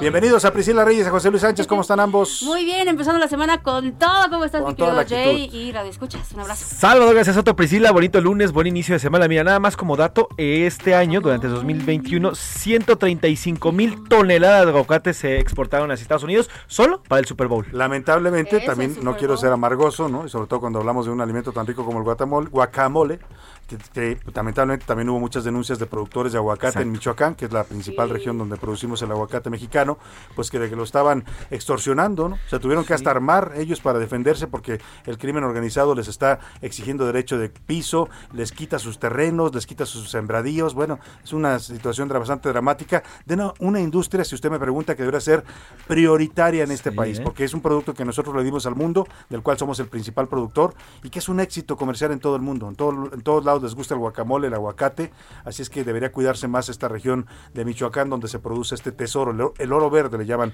al guacamole. Fíjate nada más, el 40% de toda la producción mundial viene de México. Así es, Nada el más, 40%. el 40%. Oigan, y el mejor aguacate es el de y México. en Estados Ahora, Unidos, en Estados Unidos tiene que haber, no sé si ustedes se han encontrado con eso, pero hay tutoriales de cómo partir un Ah, aguacate sí. porque hay muchos heridos al partir el aguacate. O sea, va- nosotros ya tenemos la Claro, experiencia y todo, pero ellos se, se, Yo se- lo hago hasta en gajitos, ¿no? Se cortan con el cuchillo y entonces hay tutoriales para cómo partir un partir el aguacate. aguacate, claro. Interesante aportación de Priscila. Y bueno, por eso de ahí se viene el dicho de que para aguacates, los de los mexicanos. Por favor, Eso sí son aguacates, sí son aguacates. Venga, vamos ahora sí a los temas que le voy a tener rápidamente. Le platico. Bueno, primero quiero agradecerle tanto a Priscila como a José Luis, el que me hayan apoyado aquí en el espacio este ju- vier- jueves y viernes que estuvieron ellos gusto, al frente de este Un placer, Muchas gracias a ambos. Anduvimos por ahí haciendo algunas cosillas y nos- se nos complicó algo para regresar el viernes, pero bueno, ahí gracias a ambos. Vamos a, los temas, le decía rápidamente, vamos a analizar en esta segunda hora el caso del empresario colombiano Alex Zapp. Este empresario fue extraditado a los Estados Unidos desde Cabo Verde, allá en África. Allá lo detuvieron y lo mandaron a Estados Unidos porque lo acusan de corrupción y lavado de dinero. Era el prestanombres de Nicolás Maduro, para que me entienda, ¿no? Por eso el tema es tan interesante porque pues vamos a ver qué dice el señor Alex Zapp a la justicia estadounidense y si eso no puede derivar en acusaciones penales contra el señor Nicolás Maduro, el actual eh, pues dictador de Venezuela. No se le puede llamar presidente porque pues está en el cargo eh, violando todas las, las leyes, bueno, leyes que hicieron a su modo allá en su país. Y vamos a hablar también del atentado en contra del empresario restaurantero Eduardo Viven aquí en ocurrido en la Ciudad de México el pasado viernes. Le reportamos esto en el aeropuerto, en las inmediaciones del aeropuerto, la Terminal 2, pues ocurrió este ataque con balas a este empresario. Es un empresario de un grupo restaurantero muy grande que opera en la Ciudad de México. Se llama el Grupo Rosa Negra y tiene varios restaurantes en las zonas más exclusivas de la ciudad, en Polanco, en Santa Fe, en varios lugares. Así es que, pues el dato es importante. Vamos a hablar de qué pasó y vamos a platicar con el reportero de El Universal, David Fuentes, que le ha dado seguimiento puntual a esta historia de violencia. Ayer se cumplieron también dos años del Culiacanazo, ¿se acuerda usted? ¿Qué escenas aquellas hace dos años, 17 de octubre de 2019? La ciudad de Culiacán se voltaba a cabeza ante la rebelión del crimen organizado, que se oponía a la detención de Ovidio Guzmán. Había sido ya capturado por un grupo de élite del ejército mexicano, lo querían mandar a los Estados Unidos, pero pues se rebelaron los narcos y los narcos amenazaron al gobierno de López Obrador y el gobierno de López Obrador junto con el ejército se doblaron y dijeron no, mejor dejen al señor, ya un, un detenido que no, puede, no podía ser liberado porque había sido capturado, pues fue liberado para no enfrentar una amenaza del crimen organizado. Después se supo, lo dijo el propio presidente, que habían amenazado con matar a las familias de los soldados que estaban ahí en un, en un multifamiliar de la Sedena en Culiacán. Esa fue la razón por la cual soltaron a Ovidio y pues impusieron su ley los señores del narco que gobiernan en buena medida allá en Sinaloa. Y bueno, vamos ahora también a otro tema, falleció el director de cine mexicano Felipe Casals, una gran pérdida, vamos a platicar más adelante con Priscila Reyes de este tema, un director que marcó a varias generaciones, ¿eh? autor de grandes películas, eh, de toda una temática social, marginal, él dirigió Las Poquianchi, ¿se acuerda usted de esta película que exponía uno de los primeros casos conocidos de explotación sexual en México, documentados, era una historia de ficción, pero basada en un hecho real, eh, Los motivos de luz, que más retrataba la marginación en la Ciudad de México, Canoa, que retrataba la intolerancia allá en las épocas del movimiento estudiantil del 68, un caso real también llevado a la pantalla por Felipe Casas, un gran, gran director del cine mexicano, descansa en paz, y bueno, incluso generaciones como la de Guillermo del Toro y Alfonso Cuarón eh, hablaron de esta gran pérdida para el cine nacional. Vamos a los temas, si le parece que hoy preguntamos, hicimos dos preguntas, la primera tiene que ver con este fallo de la Fiscalía de Justicia, que solamente condena a funcionarios eh, de medio nivel para abajo, en la pasada, en, la, en el gobierno de Marcelo Ebrard.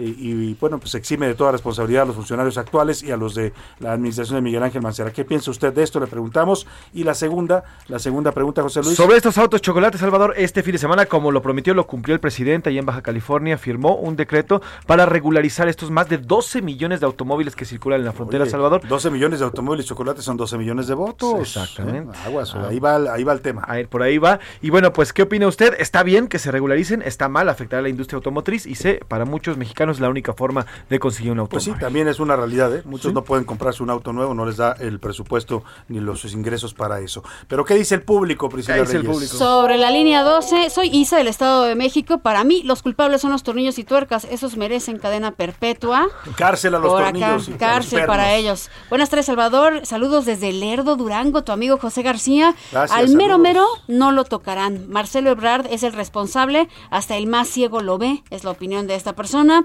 Buenas tardes, Salvador. La legalización de los carros americanos, pues muy malo. Nada más que le exijan el seguro, por lo menos contra terceros. Saludos y que tengan una buena semana. Bien, padre, Fernando Castro. Muchas Yo diría gracias. dos cosas. Mire, yo no sé si estoy totalmente en contra, si es una medida que la industria automotriz cuestiona, por, por lo que le decía, para ellos es pues un golpe a las ventas de autos nuevos, pero la realidad es que, pues si los van a regularizar, bueno, por lo menos como dice él, que les exijan tener un seguro y también que revisen el tema de la contaminación, porque muchos de esos autos son autos viejos. Impactan al medio ambiente. impactan al medio ambiente, enorme, que les Salvador. exijan por lo menos que tengan un catalizador para disminuir emisiones, ¿no? Además de las medidas de seguridad, no sabemos de las qué medidas de medidas seguridad vengan, porque recordemos que muchos ya vienen de deshuesaderos de Estados Unidos. Sí, claro, ya son autos de desecho, la Exacto. mayoría de ellos en Estados Unidos. Gina Anaya pregunta, buenas tardes Salvador, ¿pueden aclarar si la reforma propuesta por AMLO es eléctrica únicamente o como la citan siempre o es reforma energética? Mire. ¿Y qué sectores se van a ver afectados? A ver, eh, en realidad eh, eh, la presentaron como reforma eléctrica, ¿no? Y el tema central es la,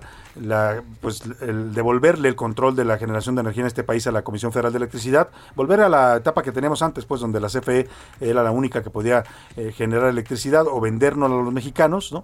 Los privados tendrían que vendérsela a ellos obligadamente, y la- pero, pero se ha dicho que es una reforma energética porque también toca el tema del litio, por ejemplo, que es minería, ¿no? Ahí viene en contenido que el litio debe ser solo, solamente explotado por el gobierno de México, por ningún particular. Y la segunda, la segunda tema es eh, la impacta los hidrocarburos porque desaparece, propone desaparecer la Comisión Nacional de Hidrocarburos, con lo cual le estaría dando también pues manga ancha a Pemex para que tome sus decisiones y ya no existiría este órgano autónomo regulador que es la Comisión Nacional de Hidrocarburos. Por eso dicen pues que trae, como dicen por ahí, trae eh, como una manzana envenenada, ¿no? Muy bonita por fuera, pero por dentro trae un contenido que no necesariamente eh, le dijeron a los mexicanos que va más allá del tema eléctrico. Por acá nos mandan saludos, muchísimas gracias, escuchan el programa desde Culiacán, muchas gracias, saludos. Yo pienso que todo es puro cuento, cortinas de humo y además cuando se acusa a alguien siempre salen que dice que es persecución política. Pienso que el que resulte responsable que se aplique la ley y punto. Gracias, lo dice el señor Manuel. Gracias por su opinión, Manuel. Prisi y Salvador, hace mucho que nadie Prisi. me llamaba Prisi, muchas Prisi. gracias. Prisi y Salvador, bonita tarde para ambos. Excelente decisión de regularizar los autos, de todas maneras ya están en México. De la línea 12 debería, deberían hacer ajusticiar a los machuchones, incluyendo al presidente que estuvo en turno. Ahí está la opinión. Excelente inicio de semana a todo el equipo. A ver cómo nos va en este semáforo verde. Esperemos que bien. Escribe Eduardo Herrera. Saludos. Pues mire, depende de todos nosotros, ¿eh? porque ya no se cree usted eso de que estamos en semáforo verde, ya todo el mundo a la calle. Ayer anduve ahí por los rumbos de la colonia Roma y sí, ya ves a la gente como si nada, Como mucha si gente. Pero no hay que olvidar que seguimos en pandemia, ¿eh? Y hay que seguirnos cuidando. No se confíe usted porque la pandemia continúa y es muy posible que aunque ahorita estemos tranquilos, con menos casos, no ha dejado de haber casos, ¿eh? Todos los días hay. Ayer hubo 4.000 el fin de semana. También no sé cuántas fueron las muertes reportadas ayer, José Luis Sánchez, pero siguen muriendo mexicanos por COVID. Así es que no se confíe. Usted siga cuidándose, usando su cubrebocas, evite lugares cerrados, trate de estar en lugares abiertos, evite aglomeraciones, pues la sana distancia, sobre todo, Priscila. No Fueron- echa a la basura lo que ya aprendió. Sí. Porque no han dicho que se acabó la pandemia. No. Cuando lo digan, ya, entonces otra Pues, cosa. y- pero y- mientras tanto, haga lo que aprendió. Hay semáforo verde, vaya a comer si usted quiere, pero lleve su cubrebocas Sí, por lo que guarde más su sana quiera. distancia, higienice sus manos constantemente, pues no hay que confiarse porque, mire, es muy posible que en diciembre tengamos un repunte de casos. ¿eh? Ya todos los especialistas están advirtiendo que puede venir la famosa cuarta ola de contagios y a ver cómo nos va. Por eso depende de todos cuidarnos, ¿no? O sea, la autoridad puede decir lo que quiera, ¿no? Porque además en este país la pandemia se ha manejado, perdóneme la expresión, pero con las patas, ¿no? No, y el Dicen, semáforo, Salvador, a o sea, conveniencia, López hay Gatell que diciendo, decirlo. la semana pasada ahí en la feria del libro eh, de esta del Zócalo, diciendo que era egoísta usar el cubrebocas, que éramos una bola de egoístas por ponernos el cubrebocas. De nuestro pequeño universo, decía. Sí, sí, que éramos eh, sangrones por traer cubrebocas. No, no, la, la verdad, si usted le hace caso a las autoridades en el tema de la pandemia, por lo menos se va, se va, pues se va a ver afectado. Mejor haga lo que le dicte su sentido común y lo que dicen los especialistas, que es seguirse cuidando, mantener la sana distancia y sí, seguir usando el cubrebocas, aunque no le guste el señor López Gatel. 60 personas ayer murieron, ya es baja la cifra, pero recordemos que los domingos y lunes son muy bajas porque tarda en, la y de los. Sí, hoy veremos eh, cómo anda todavía el parámetro. Saludos para Heriberto también que nos escribe por acá, a los que nos han mandado mensajitos también. Vivía en Torreón y he viajado mucho por el norte del país. Los autos chocolates son muy superiores a los nacionales y mucho más baratos. Estoy de acuerdo con los que le- lo legalicen, lo dice Jacob. Ayala. Sí, hay- bueno, hay un podrán ser superiores, autos, ¿eh? pero, pero ya Pues sí. vienen chocados. Ya lo habíamos hablado la semana pasada, ¿no, Jay? Eh, una entrevista que tuvimos, nos lo dijeron, son autos dañados, son recuperados de aseguradoras, Fíjate que- declarados pérdidas totales. Muchos sí, la mayoría, muchos sí, pero hay otros que no, eso más que los estadounidenses pues ya ya no usan carros viejos, o sea, ya Ya un carro no. Que es de 2, 3, 4, 5 años para atrás, ya lo ven viejo y lo, lo, lo venden pues, ¿no? Y acaban los mercados de autos usados, pero sí, lamentablemente pues eh, la- yo yo también reconozco esa realidad que él dice, en el norte del país mucha gente pues es su única opción para tener Sí, un no, vehículo. to- casi todo el mundo lo trae. Sí, es, sí. Un, es un porcentaje altísimo. Saludos para la señora Gopar también que nos escribe. Y Silvia Hernández, ahorita leemos tu mensaje, pero primero vámonos a Twitter. ¿Qué Ar- dice la comunidad tuitera? Arroba S. García Soto, eh, y hoy ya son 105 mil, ya, ya llevas bastante. Ya, ya regresando los 100 mil, ya. Eso, ya eso, 100 sí. mil, No, ya, no. sí, 104 mil y cachito, Ah, ya a bueno. punto de los 5 Ya vamos a los, hacia los Sí, 105 ya mil. Sígase usted conectando al a- a arroba ese García Soto ahí en Twitter. Eh, sobre el tema del metro y las 10 personas que fueron acusadas, el 52.7% dice que solamente son chivos expiatorios, el 5.4%, solo el 5.4% dice que es una investigación bien hecha y el 41.9% dice que nunca habrá justicia en este tema. 41.9% es bastante. 41.9, o sea, la mayoría piensa que no va a haber Exactamente. Sobre el tema de eh, el, sobre los autos chocolate, esta sí de calle. 81.8%, 82% dice está mal, ya que afecta, al mercado automotriz. El 13.6 dice está bien, está bien que los regularicen. Y el 4.5 dice solo así comprarían o pueden comprar un auto los mexicanos. Y es que es el otro tema, ¿no? Porque si hay un impacto a la industria automotriz, ¿no? Las ventas de autos nuevos se ven disminuidas cuando la gente puede tener un carro más barato, como decía, y a veces en más o menos buenas condiciones, no siempre en buenas condiciones.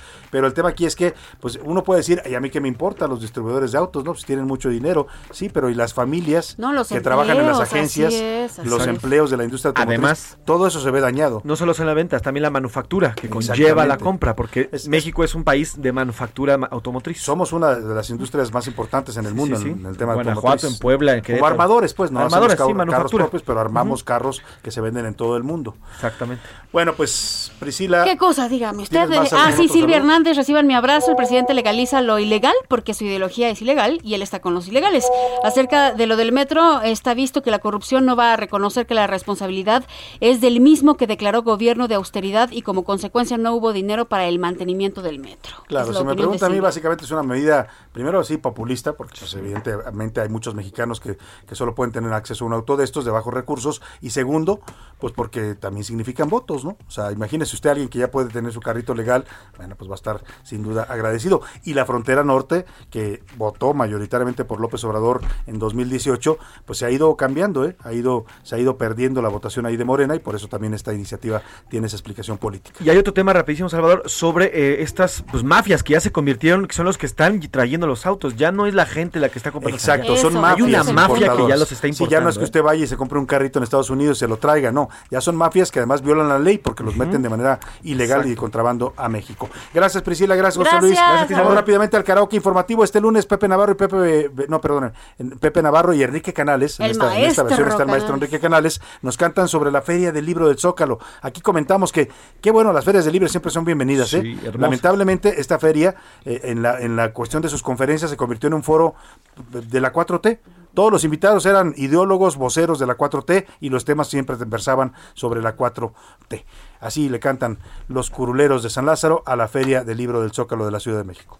Recordarán el dilema falso inducido respecto al cubrebocas. No quisiera enfatizar esto una vez más. En la feria de libro hallarás puros cuentos 4T y no todo les creerás.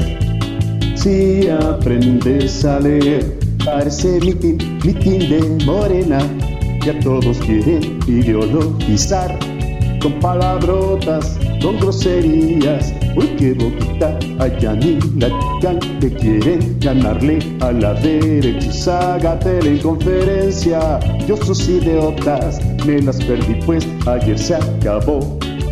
En la feria del libro hallarás puros cuentos 4T y no todo les creerás si aprendes a leer.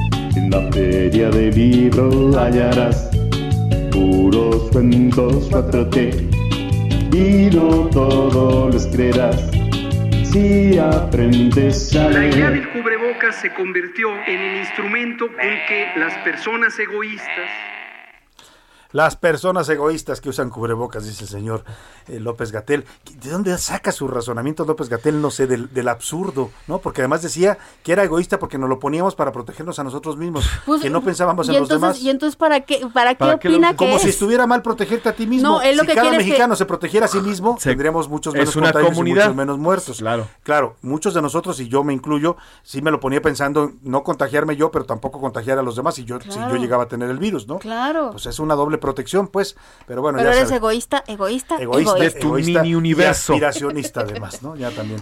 Eh, bueno, vámonos al, al Ay, ¿Hay cotorreo? ¿sabe? No, vámonos a informar, vámonos, vámonos a ¿hay cotorreo informativo? Si quieres, hay. ahí. Pues sí, dice Rubén. Tú hablas, tú hablas. Ay, si quieres ahí. No, Tú vamos a más información mejor, ¿les parece? Vamos a más información.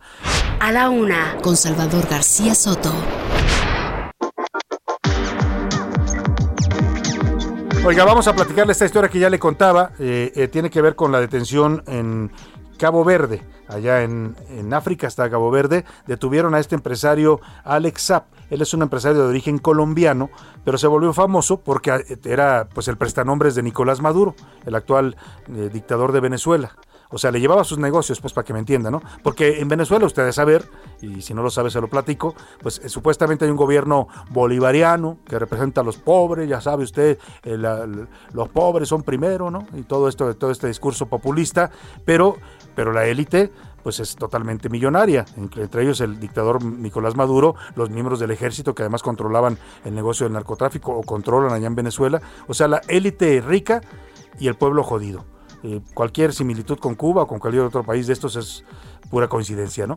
Pero bueno, en esa realidad, este señor le llevaba sus negocios eh, por abajo del agua, por supuesto, como prestanombres al señor Nicolás Maduro.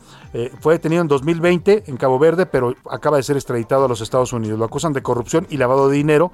Supuestamente, según la justicia estadounidense, dirigía una red que explotaba ayuda alimentaria para Venezuela en la Unión Americana.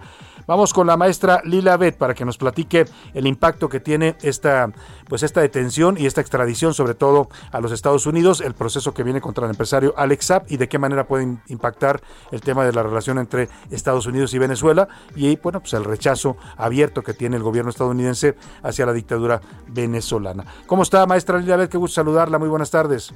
Muy buenas tardes, Salvador. Como siempre, un gusto estar en tu programa. Pues el empresario colombiano vinculado al régimen de Nicolás Maduro enfrenta cargos federales por haber lavado presuntamente hasta 350 millones de dólares defraudados a través del sistema de control cambiario en Venezuela. Las reacciones por parte del gobierno de Nicolás Maduro han sido muy fuertes y han calificado su extradición como un secuestro. Este domingo en cadena nacional de radio y televisión, eh, Maduro dijo que Alex Saab está en las manos de Dios y que habrá justicia porque habrá verdad. Ahora también esto causó la interrupción del diálogo que se celebraba con la oposición desde el pasado 13 de agosto en México y se suponía que la cuarta sesión debía haber comenzado este pasado domingo 17 de octubre en la Ciudad de México. Las autoridades venezolanas detuvieron a seis ejecutivos que trabajaban en Citco, entre ellos cinco estadounidenses que habían estado bajo arresto domiciliario como una reacción ante la extradición de Alex Saab. El gobierno de Maduro intentó por todos los medios impedir que la extradición de Saab se llevara a cabo e incluso lo nombró embajador plenipotenciario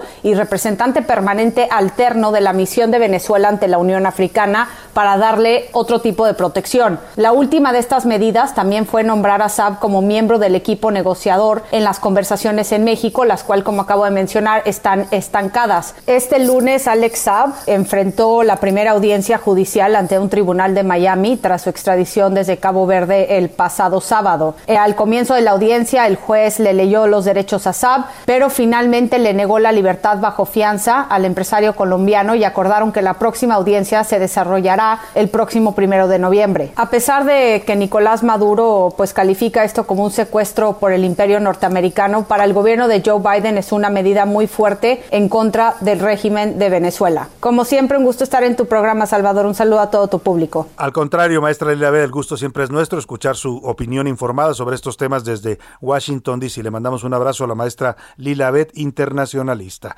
Y vámonos rápidamente a otro tema. Oiga, el gobernador de Tamaulipas, Francisco García Cabeza de Vaca, hoy en su cuenta de Twitter informó a todos sus seguidores que su cuenta de WhatsApp había sido hackeada. No dio más detalles ni, ni dijo por qué lo informaba, pero este sábado escribió, amigas y amigos, les informo que mi WhatsApp fue hackeado, por lo que les pido hagan caso omiso de cualquier mensaje que reciban del número 834-247-7000, ya que no se trata de mi persona. La publicación causó muchas reacciones y comentarios, algunos dándole credibilidad y otros poniendo en duda la, lo que decía el señor Cabeza de Vaca. Bueno, pues le hackearon su WhatsApp al gobernador de Tamaulipas. Vámonos a la pausa y vamos a seguir con música que homenajea que habla de los alimentos, de estos sagrados alimentos, ¿no? ¿Qué sería de nosotros sin poder alimentarnos? Bueno, de ese derecho a la alimentación estamos hablando esta semana y Jesse Joy, este dueto de hermanos mexicanos, México-estadounidenses, nos cantan Chocolate, mm, también producto mexicano. Tú endulzas mi canción le das un buen sabor a cada situación.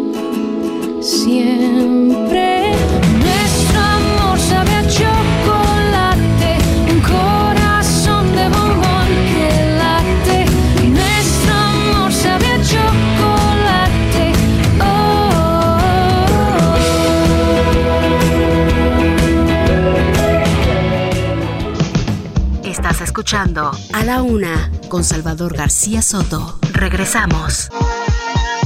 Ya estamos de vuelta con A la Una con Salvador García Soto.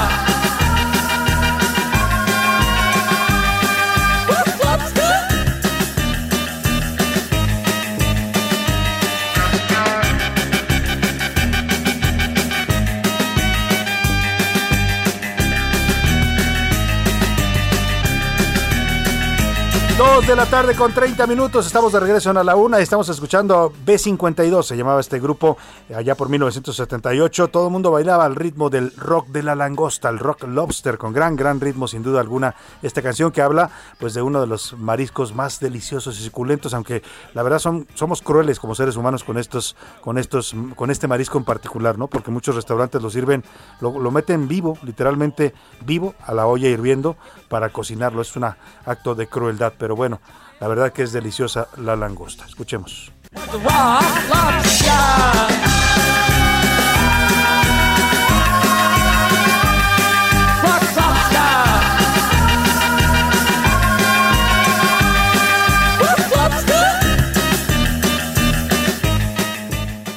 A la Una con Salvador García Soto.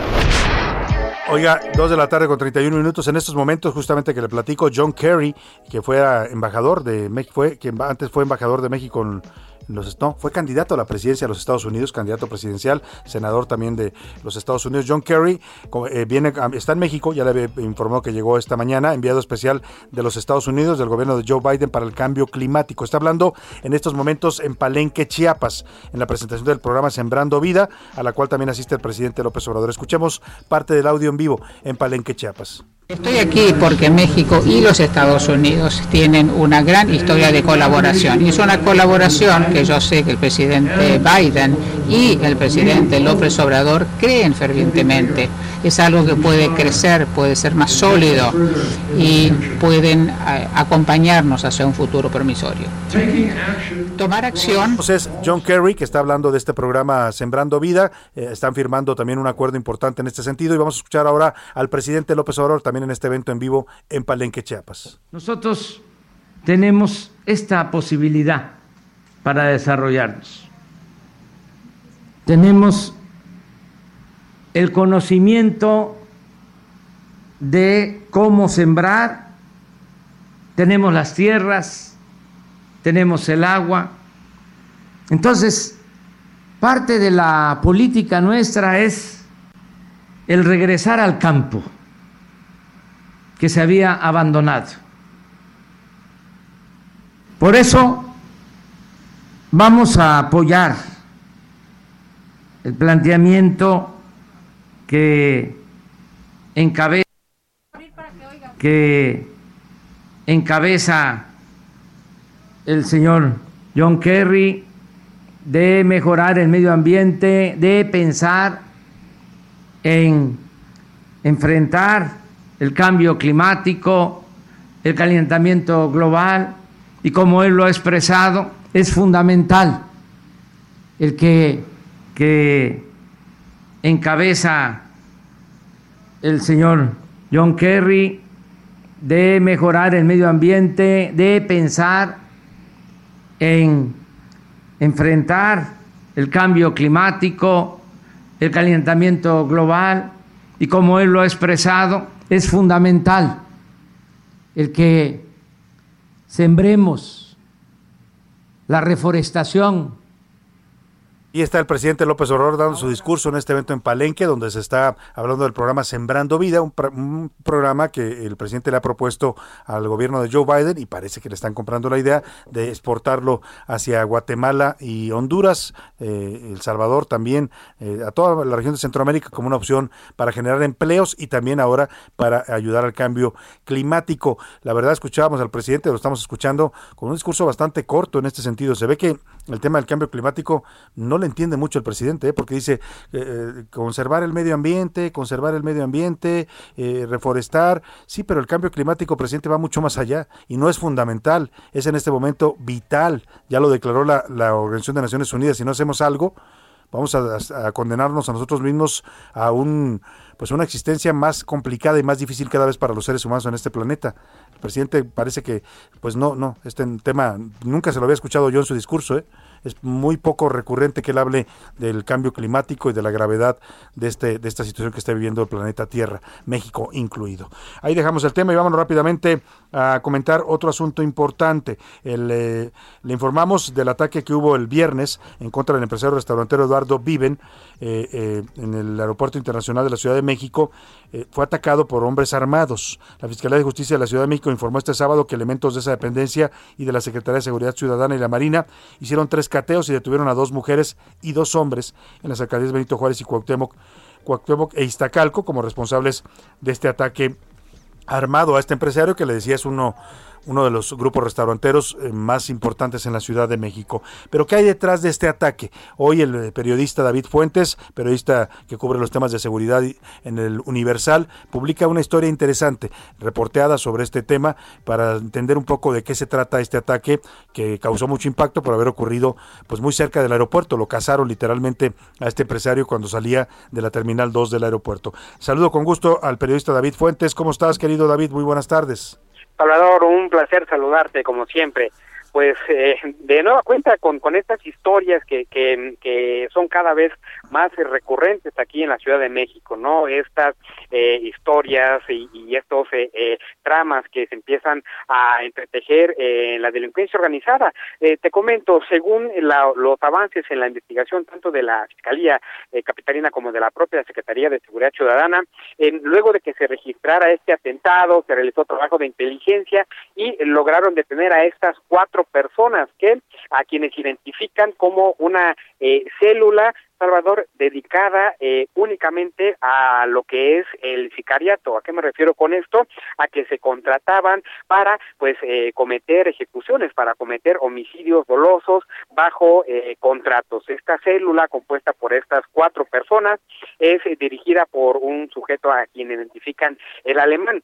Esta, eh, eh, este joven tiene apenas 30 años de edad, tenía cerca de eh, tres años, Salvador, trabajándose, en, en- dirigiendo más bien esta célula que te comento, trabajaban aparentemente eh, por, por, por contratos para ejecutar a personas. Se le relaciona con al menos cuatro eventos de los llamados de alto impacto que se han registrado en estos últimos dos años y es em, importante lo que apunta la, la propia investigación, que en esta ocasión aparentemente fueron contratados por em, integrantes de la Unión de Tepito para cometer el este intento de homicidio en las inmediaciones del aeropuerto capitalino, que lamentablemente dejó como consecuencia a una persona, a un joven de 17 años, sin vida, luego de que se enfrentara con los guardaespaldas de este pre- empresario que, que bien ya explicaste, Salvador.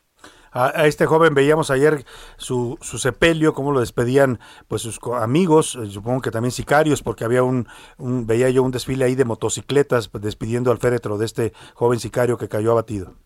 Así es, ayer se reunieron sus amigos y sus eh, cercanos en las inmediaciones del autódromo, justamente en la puerta número 15, Salvador, se congregaron y eh, como bien eh, lo comentas en un ritual que, que ya lo hemos visto lamentablemente cuando ah, un motociclista, un, biker como se les conoce comúnmente, eh, muere encima de su motocicleta, se le hace esta suerte de, homenaje. En esta ocasión, los familiares de este joven de Donovan eh, llevaron el, el féretro, llevaron el ataúd con el cuerpo de, de este jovencito, lo colocaron eh, a- en la explanada, en la puerta 15 del autódromo, y alrededor de ese ataúd estuvieron eh, sus compañeros y sus amigos haciendo piruetas, haciendo donitas, haciendo eh, unas, eh, pues estas eh, suertes arriba de las motocicletas a manera de homenaje y a manera de despedirse de él. Y Claro. hay que eh, eh, mencionar una cosa, ninguno de los que estuvieron ahí presentes eh, aceptan o quieren aceptar que esta persona,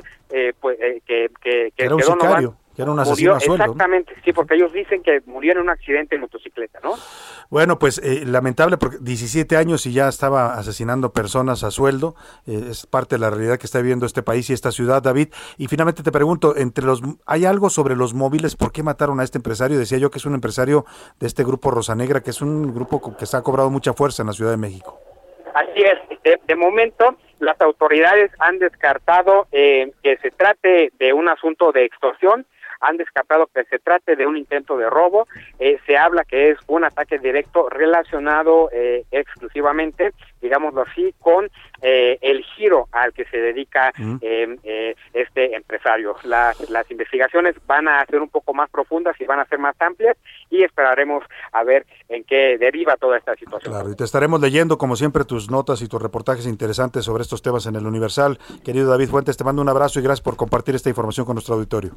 Gracias, Salvador. Hasta luego. Muy buena tarde, está el periodista David Fuentes, pues con esto que pues eh, sí sorprendió a ella mucho la atención por haberlo atacado de esta manera y por el nivel y el perfil de este empresario restaurantero en la Ciudad de México. Vámonos rápidamente a otro tema. Este fin de semana se cumplieron dos años del famoso Culiacanazo, el operativo fallido para detener a Ovidio Guzmán, hijo del Chapo Guzmán, que desató el terror en Culiacán, Sinaloa. Hace poco estuvimos en Culiacán haciendo una transmisión de este programa y todavía la gente recordaba, pasábamos por esta avenida de Tres Ríos donde ocurrió todo esto y todavía la gente nos recordaba lo que había sido ese, día, ese día negro en la historia de esta ciudad de Culiacán, cuando los narcotraficantes tomaron las armas, salieron a las calles, un ejército auténtico de sicarios y narcotraficantes y doblegaron al Estado mexicano, obligándolo a regresar a un detenido como ya era el señor Ovidio Guzmán. Vamos con esta nota de Milka Ramírez que nos recu- recuerda esta fecha, pues que quedó inscrita lamentablemente también para la historia como un hecho vergonzoso para el Estado mexicano y para el ejército mexicano. ¡Métanse, métanse aquí, métanse aquí! El 17 de octubre del 2019, el terror invadió Culiacán. Un operativo fallido para detener a Ovidio Guzmán, hijo de Joaquín El Chapo Guzmán, desató una balacera en la capital sinaloense. El hecho se conoce como el Culiacanazo. A las 15.30 horas, una patrulla con 30 elementos de la Guardia Nacional y la Sedena detuvieron al también llamado El Ratón al interior de una vivienda en el sector de Tres Ríos. Tranquilo. Pase, por favor, pase, por favor. Tranquilo.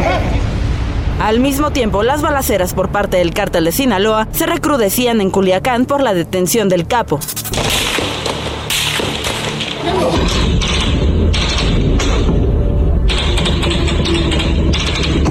Ovidio Guzmán solicitó que se detuvieran.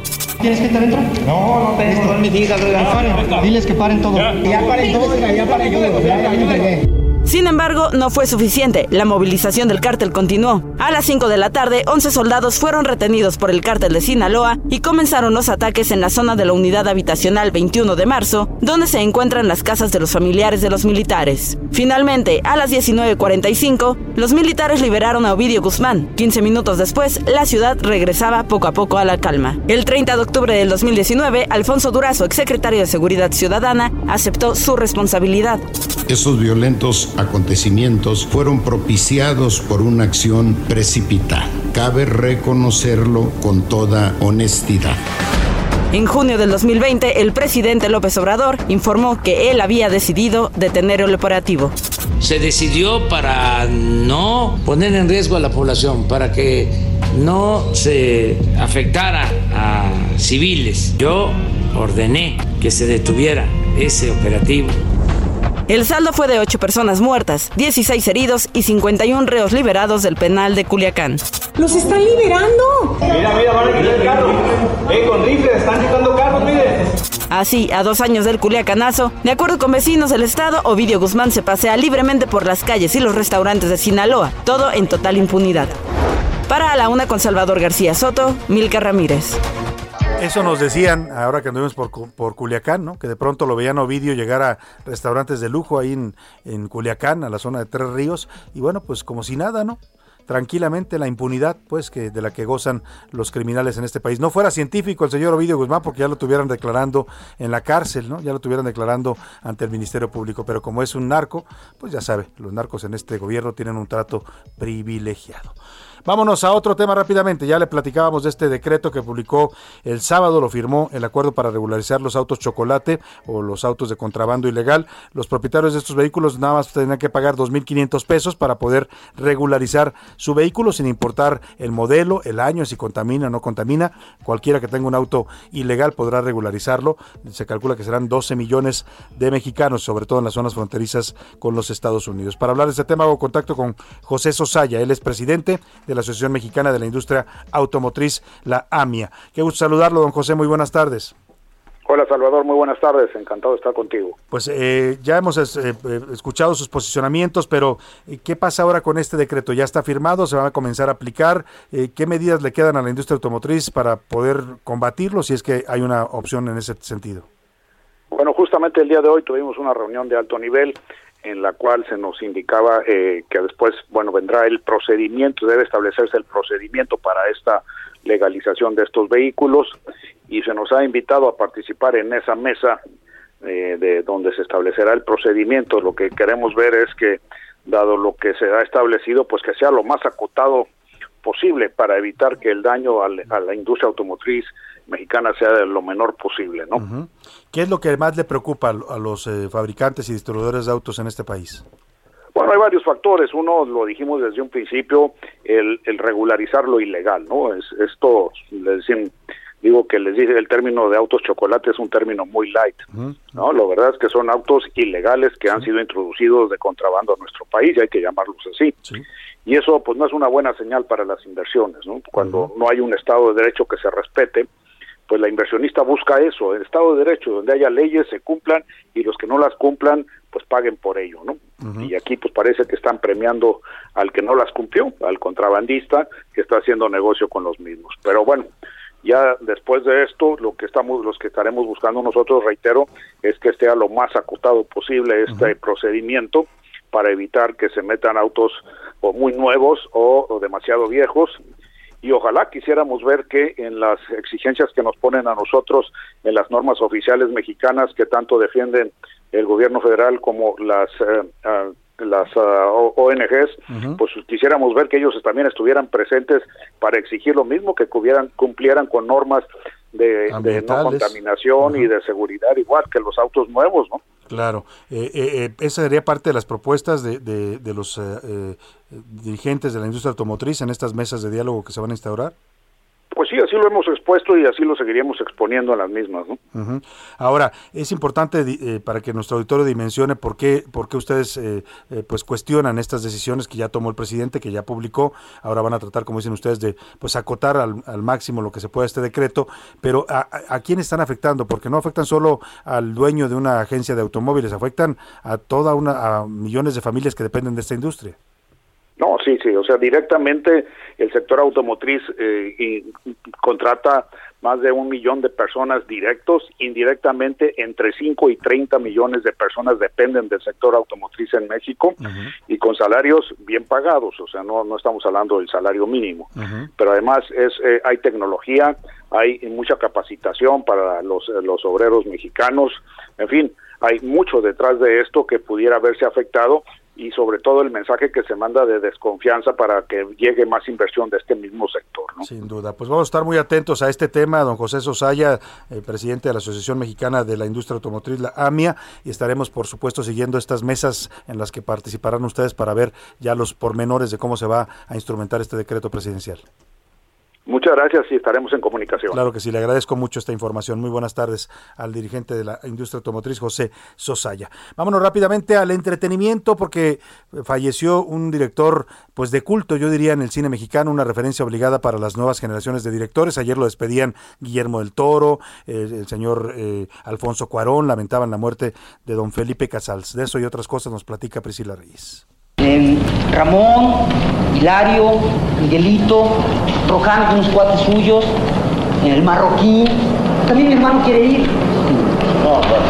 Oye, por ahí son re bravos, ¿eh? Ah, pues eso dice. Yo he subido dos veces. Mira, la primera pasamos por la cancha de básquet de San Miguel Canoa, nos pusimos a jugar 21. Estamos escuchando escenas de canoa, Eh, exacto, Salvador Canoa, justamente una película muy reconocida de Felipe Casals de 1976 por la cual ganó por ahí un oso, un oso de plata. Él muy reconocido, no nada más con Arieles, sino también En el extranjero. en el, en el extranjero, en Berlín, en San Sebastián, en donde fuera, ¿eh? Con muchísimas películas, ya las comentabas hace rato, eh, Canoa, aquellos años, eh, Los motivos de la luz, que por el cual también fue reconocido en el festival justamente de Sa- San Sebastián. esa película, Los Motivos de Luz, es la que lanza al estrellato a Patricia Reyes Espíndola. Así es, actriz. que es en la en la película sale de haber sido una mujer acusada de, de De asesinar a matar sus hijos. propios hijos, un caso que alarmó en la Ciudad no, de no, México. no, qué bruto, exacto, casos reales. Y entonces este este director pues fallece, fallece lamentablemente y muy reconocido, todo el mundo está hablando de él, le están mandando tweets, bien lo decías, porque fue Salvador representante de un cine que fue muy difícil, lo comentábamos hace rato en un corte, eh, en donde hubo grandes directores, por supuesto, Ripstein lo decías, también eh, muchos, Isaac, Paul etcétera. Leduc, Alberto Isaac. Así es.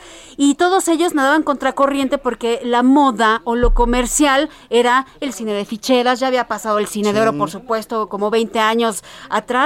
Y entonces no había eh, ese estímulo para el cine en donde presentaban estos directores unos casos tan crudos y tan amargos con un enfoque durísimo que te la piel y muere justamente uno de estos cineastas espectacular. Descansa en paz, vamos a escuchar esta pieza que preparó Iván Márquez, excelente. Felipe Casals era cineasta, guionista y productor. Ocho veces ganador de los premios Ariel y de Un Oso de Berlín. Retrató en más de 20 películas el México desigual, con una perspectiva en defensa de las causas justas, en el llamado cine de ruptura de los años 70.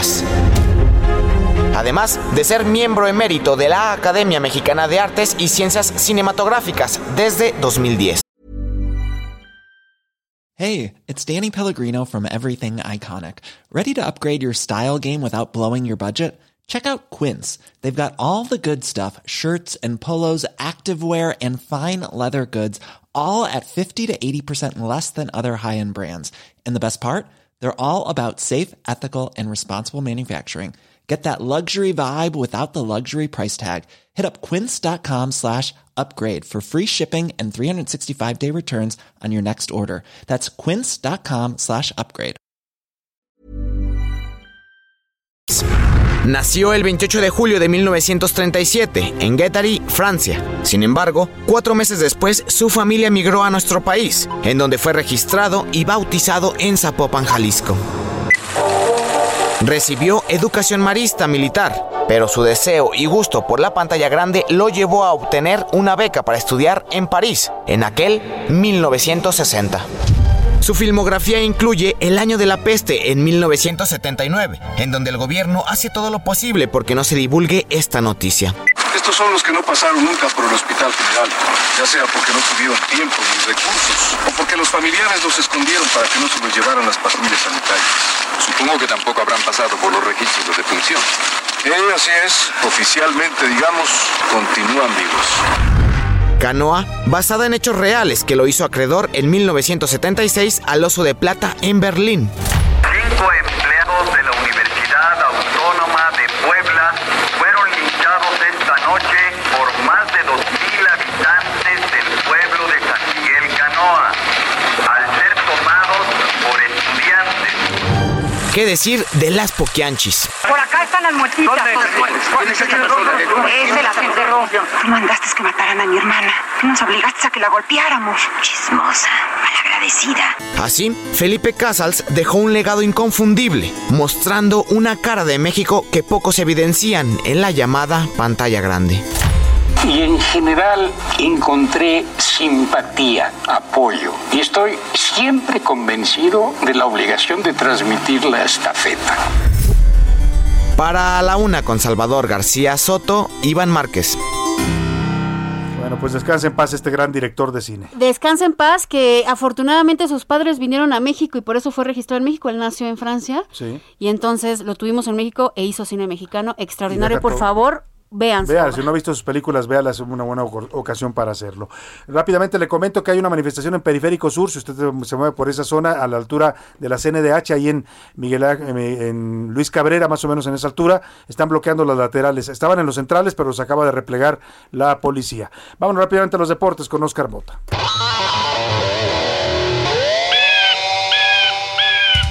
Oscar Mota, ¿cómo estás? Mi querido Salvador García Soto, ¿cómo estás? Te mando un gran abrazo a los amigos de la UNA. Hoy un gran día para ganar rápidamente temas del fin de semana con muchísima información. Bueno, eh, empate del América contra el equipo de San Luis, por cierto, en esta situación, mi Salvador, y hay que comentarlo. Yo no sé qué está pasando con un sector, obviamente no son todos, pero un sector de la afición de San Luis, pues está enloqueciendo terriblemente. Hubo bronca con los Tigres, ¿te acuerdas que lo platicamos en este espacio? Y este fin de semana se vuelven a pelear ahora contra aficionados del América. Y hay una escena terrible donde un aficionado del San Luis cargando a un niño pequeño, 3, 4 años, y golpeando a un jugador, de, a un aficionado del América. Qué lamentable. Terrible. Termina ganando también el equipo de Pumas en Ciudad Universitaria. En la NFL ganaron los vaqueros de Dallas por primera vez a Nueva Inglaterra en 25 años. Oye, mis chivas ganaron. Al Toluca ganan, 2-0. Oscar, y cuando ganan, no, le, pegaron, le pegaron a Toluca y le- ganando bien. Entonces, las chivas todavía pueden esperar ahí a temas de liguilla. Pues esperemos, ¿no? Un respiro les dieron ahí. en- Poco a poco este van avanzando Y el América ya clasificado. Ya, el primer equipo clasificado, a falta de cuatro fechas todavía para la temporada regular, van a entrar muy bien el equipo de las Águilas. Muchas gracias, Oscar Oye, Vámonos rápidamente a despedir de usted, agradecido por su atención. Lo dejo con Adriana Delgada el- y y el dedo en la llaga. Yo lo espero mañana aquí en Punto de la Una. Le deseo que pase una excelente tarde. Gracias a nombre de todo este equipo. Provechito. Y aquí nos vemos mañana a la Una.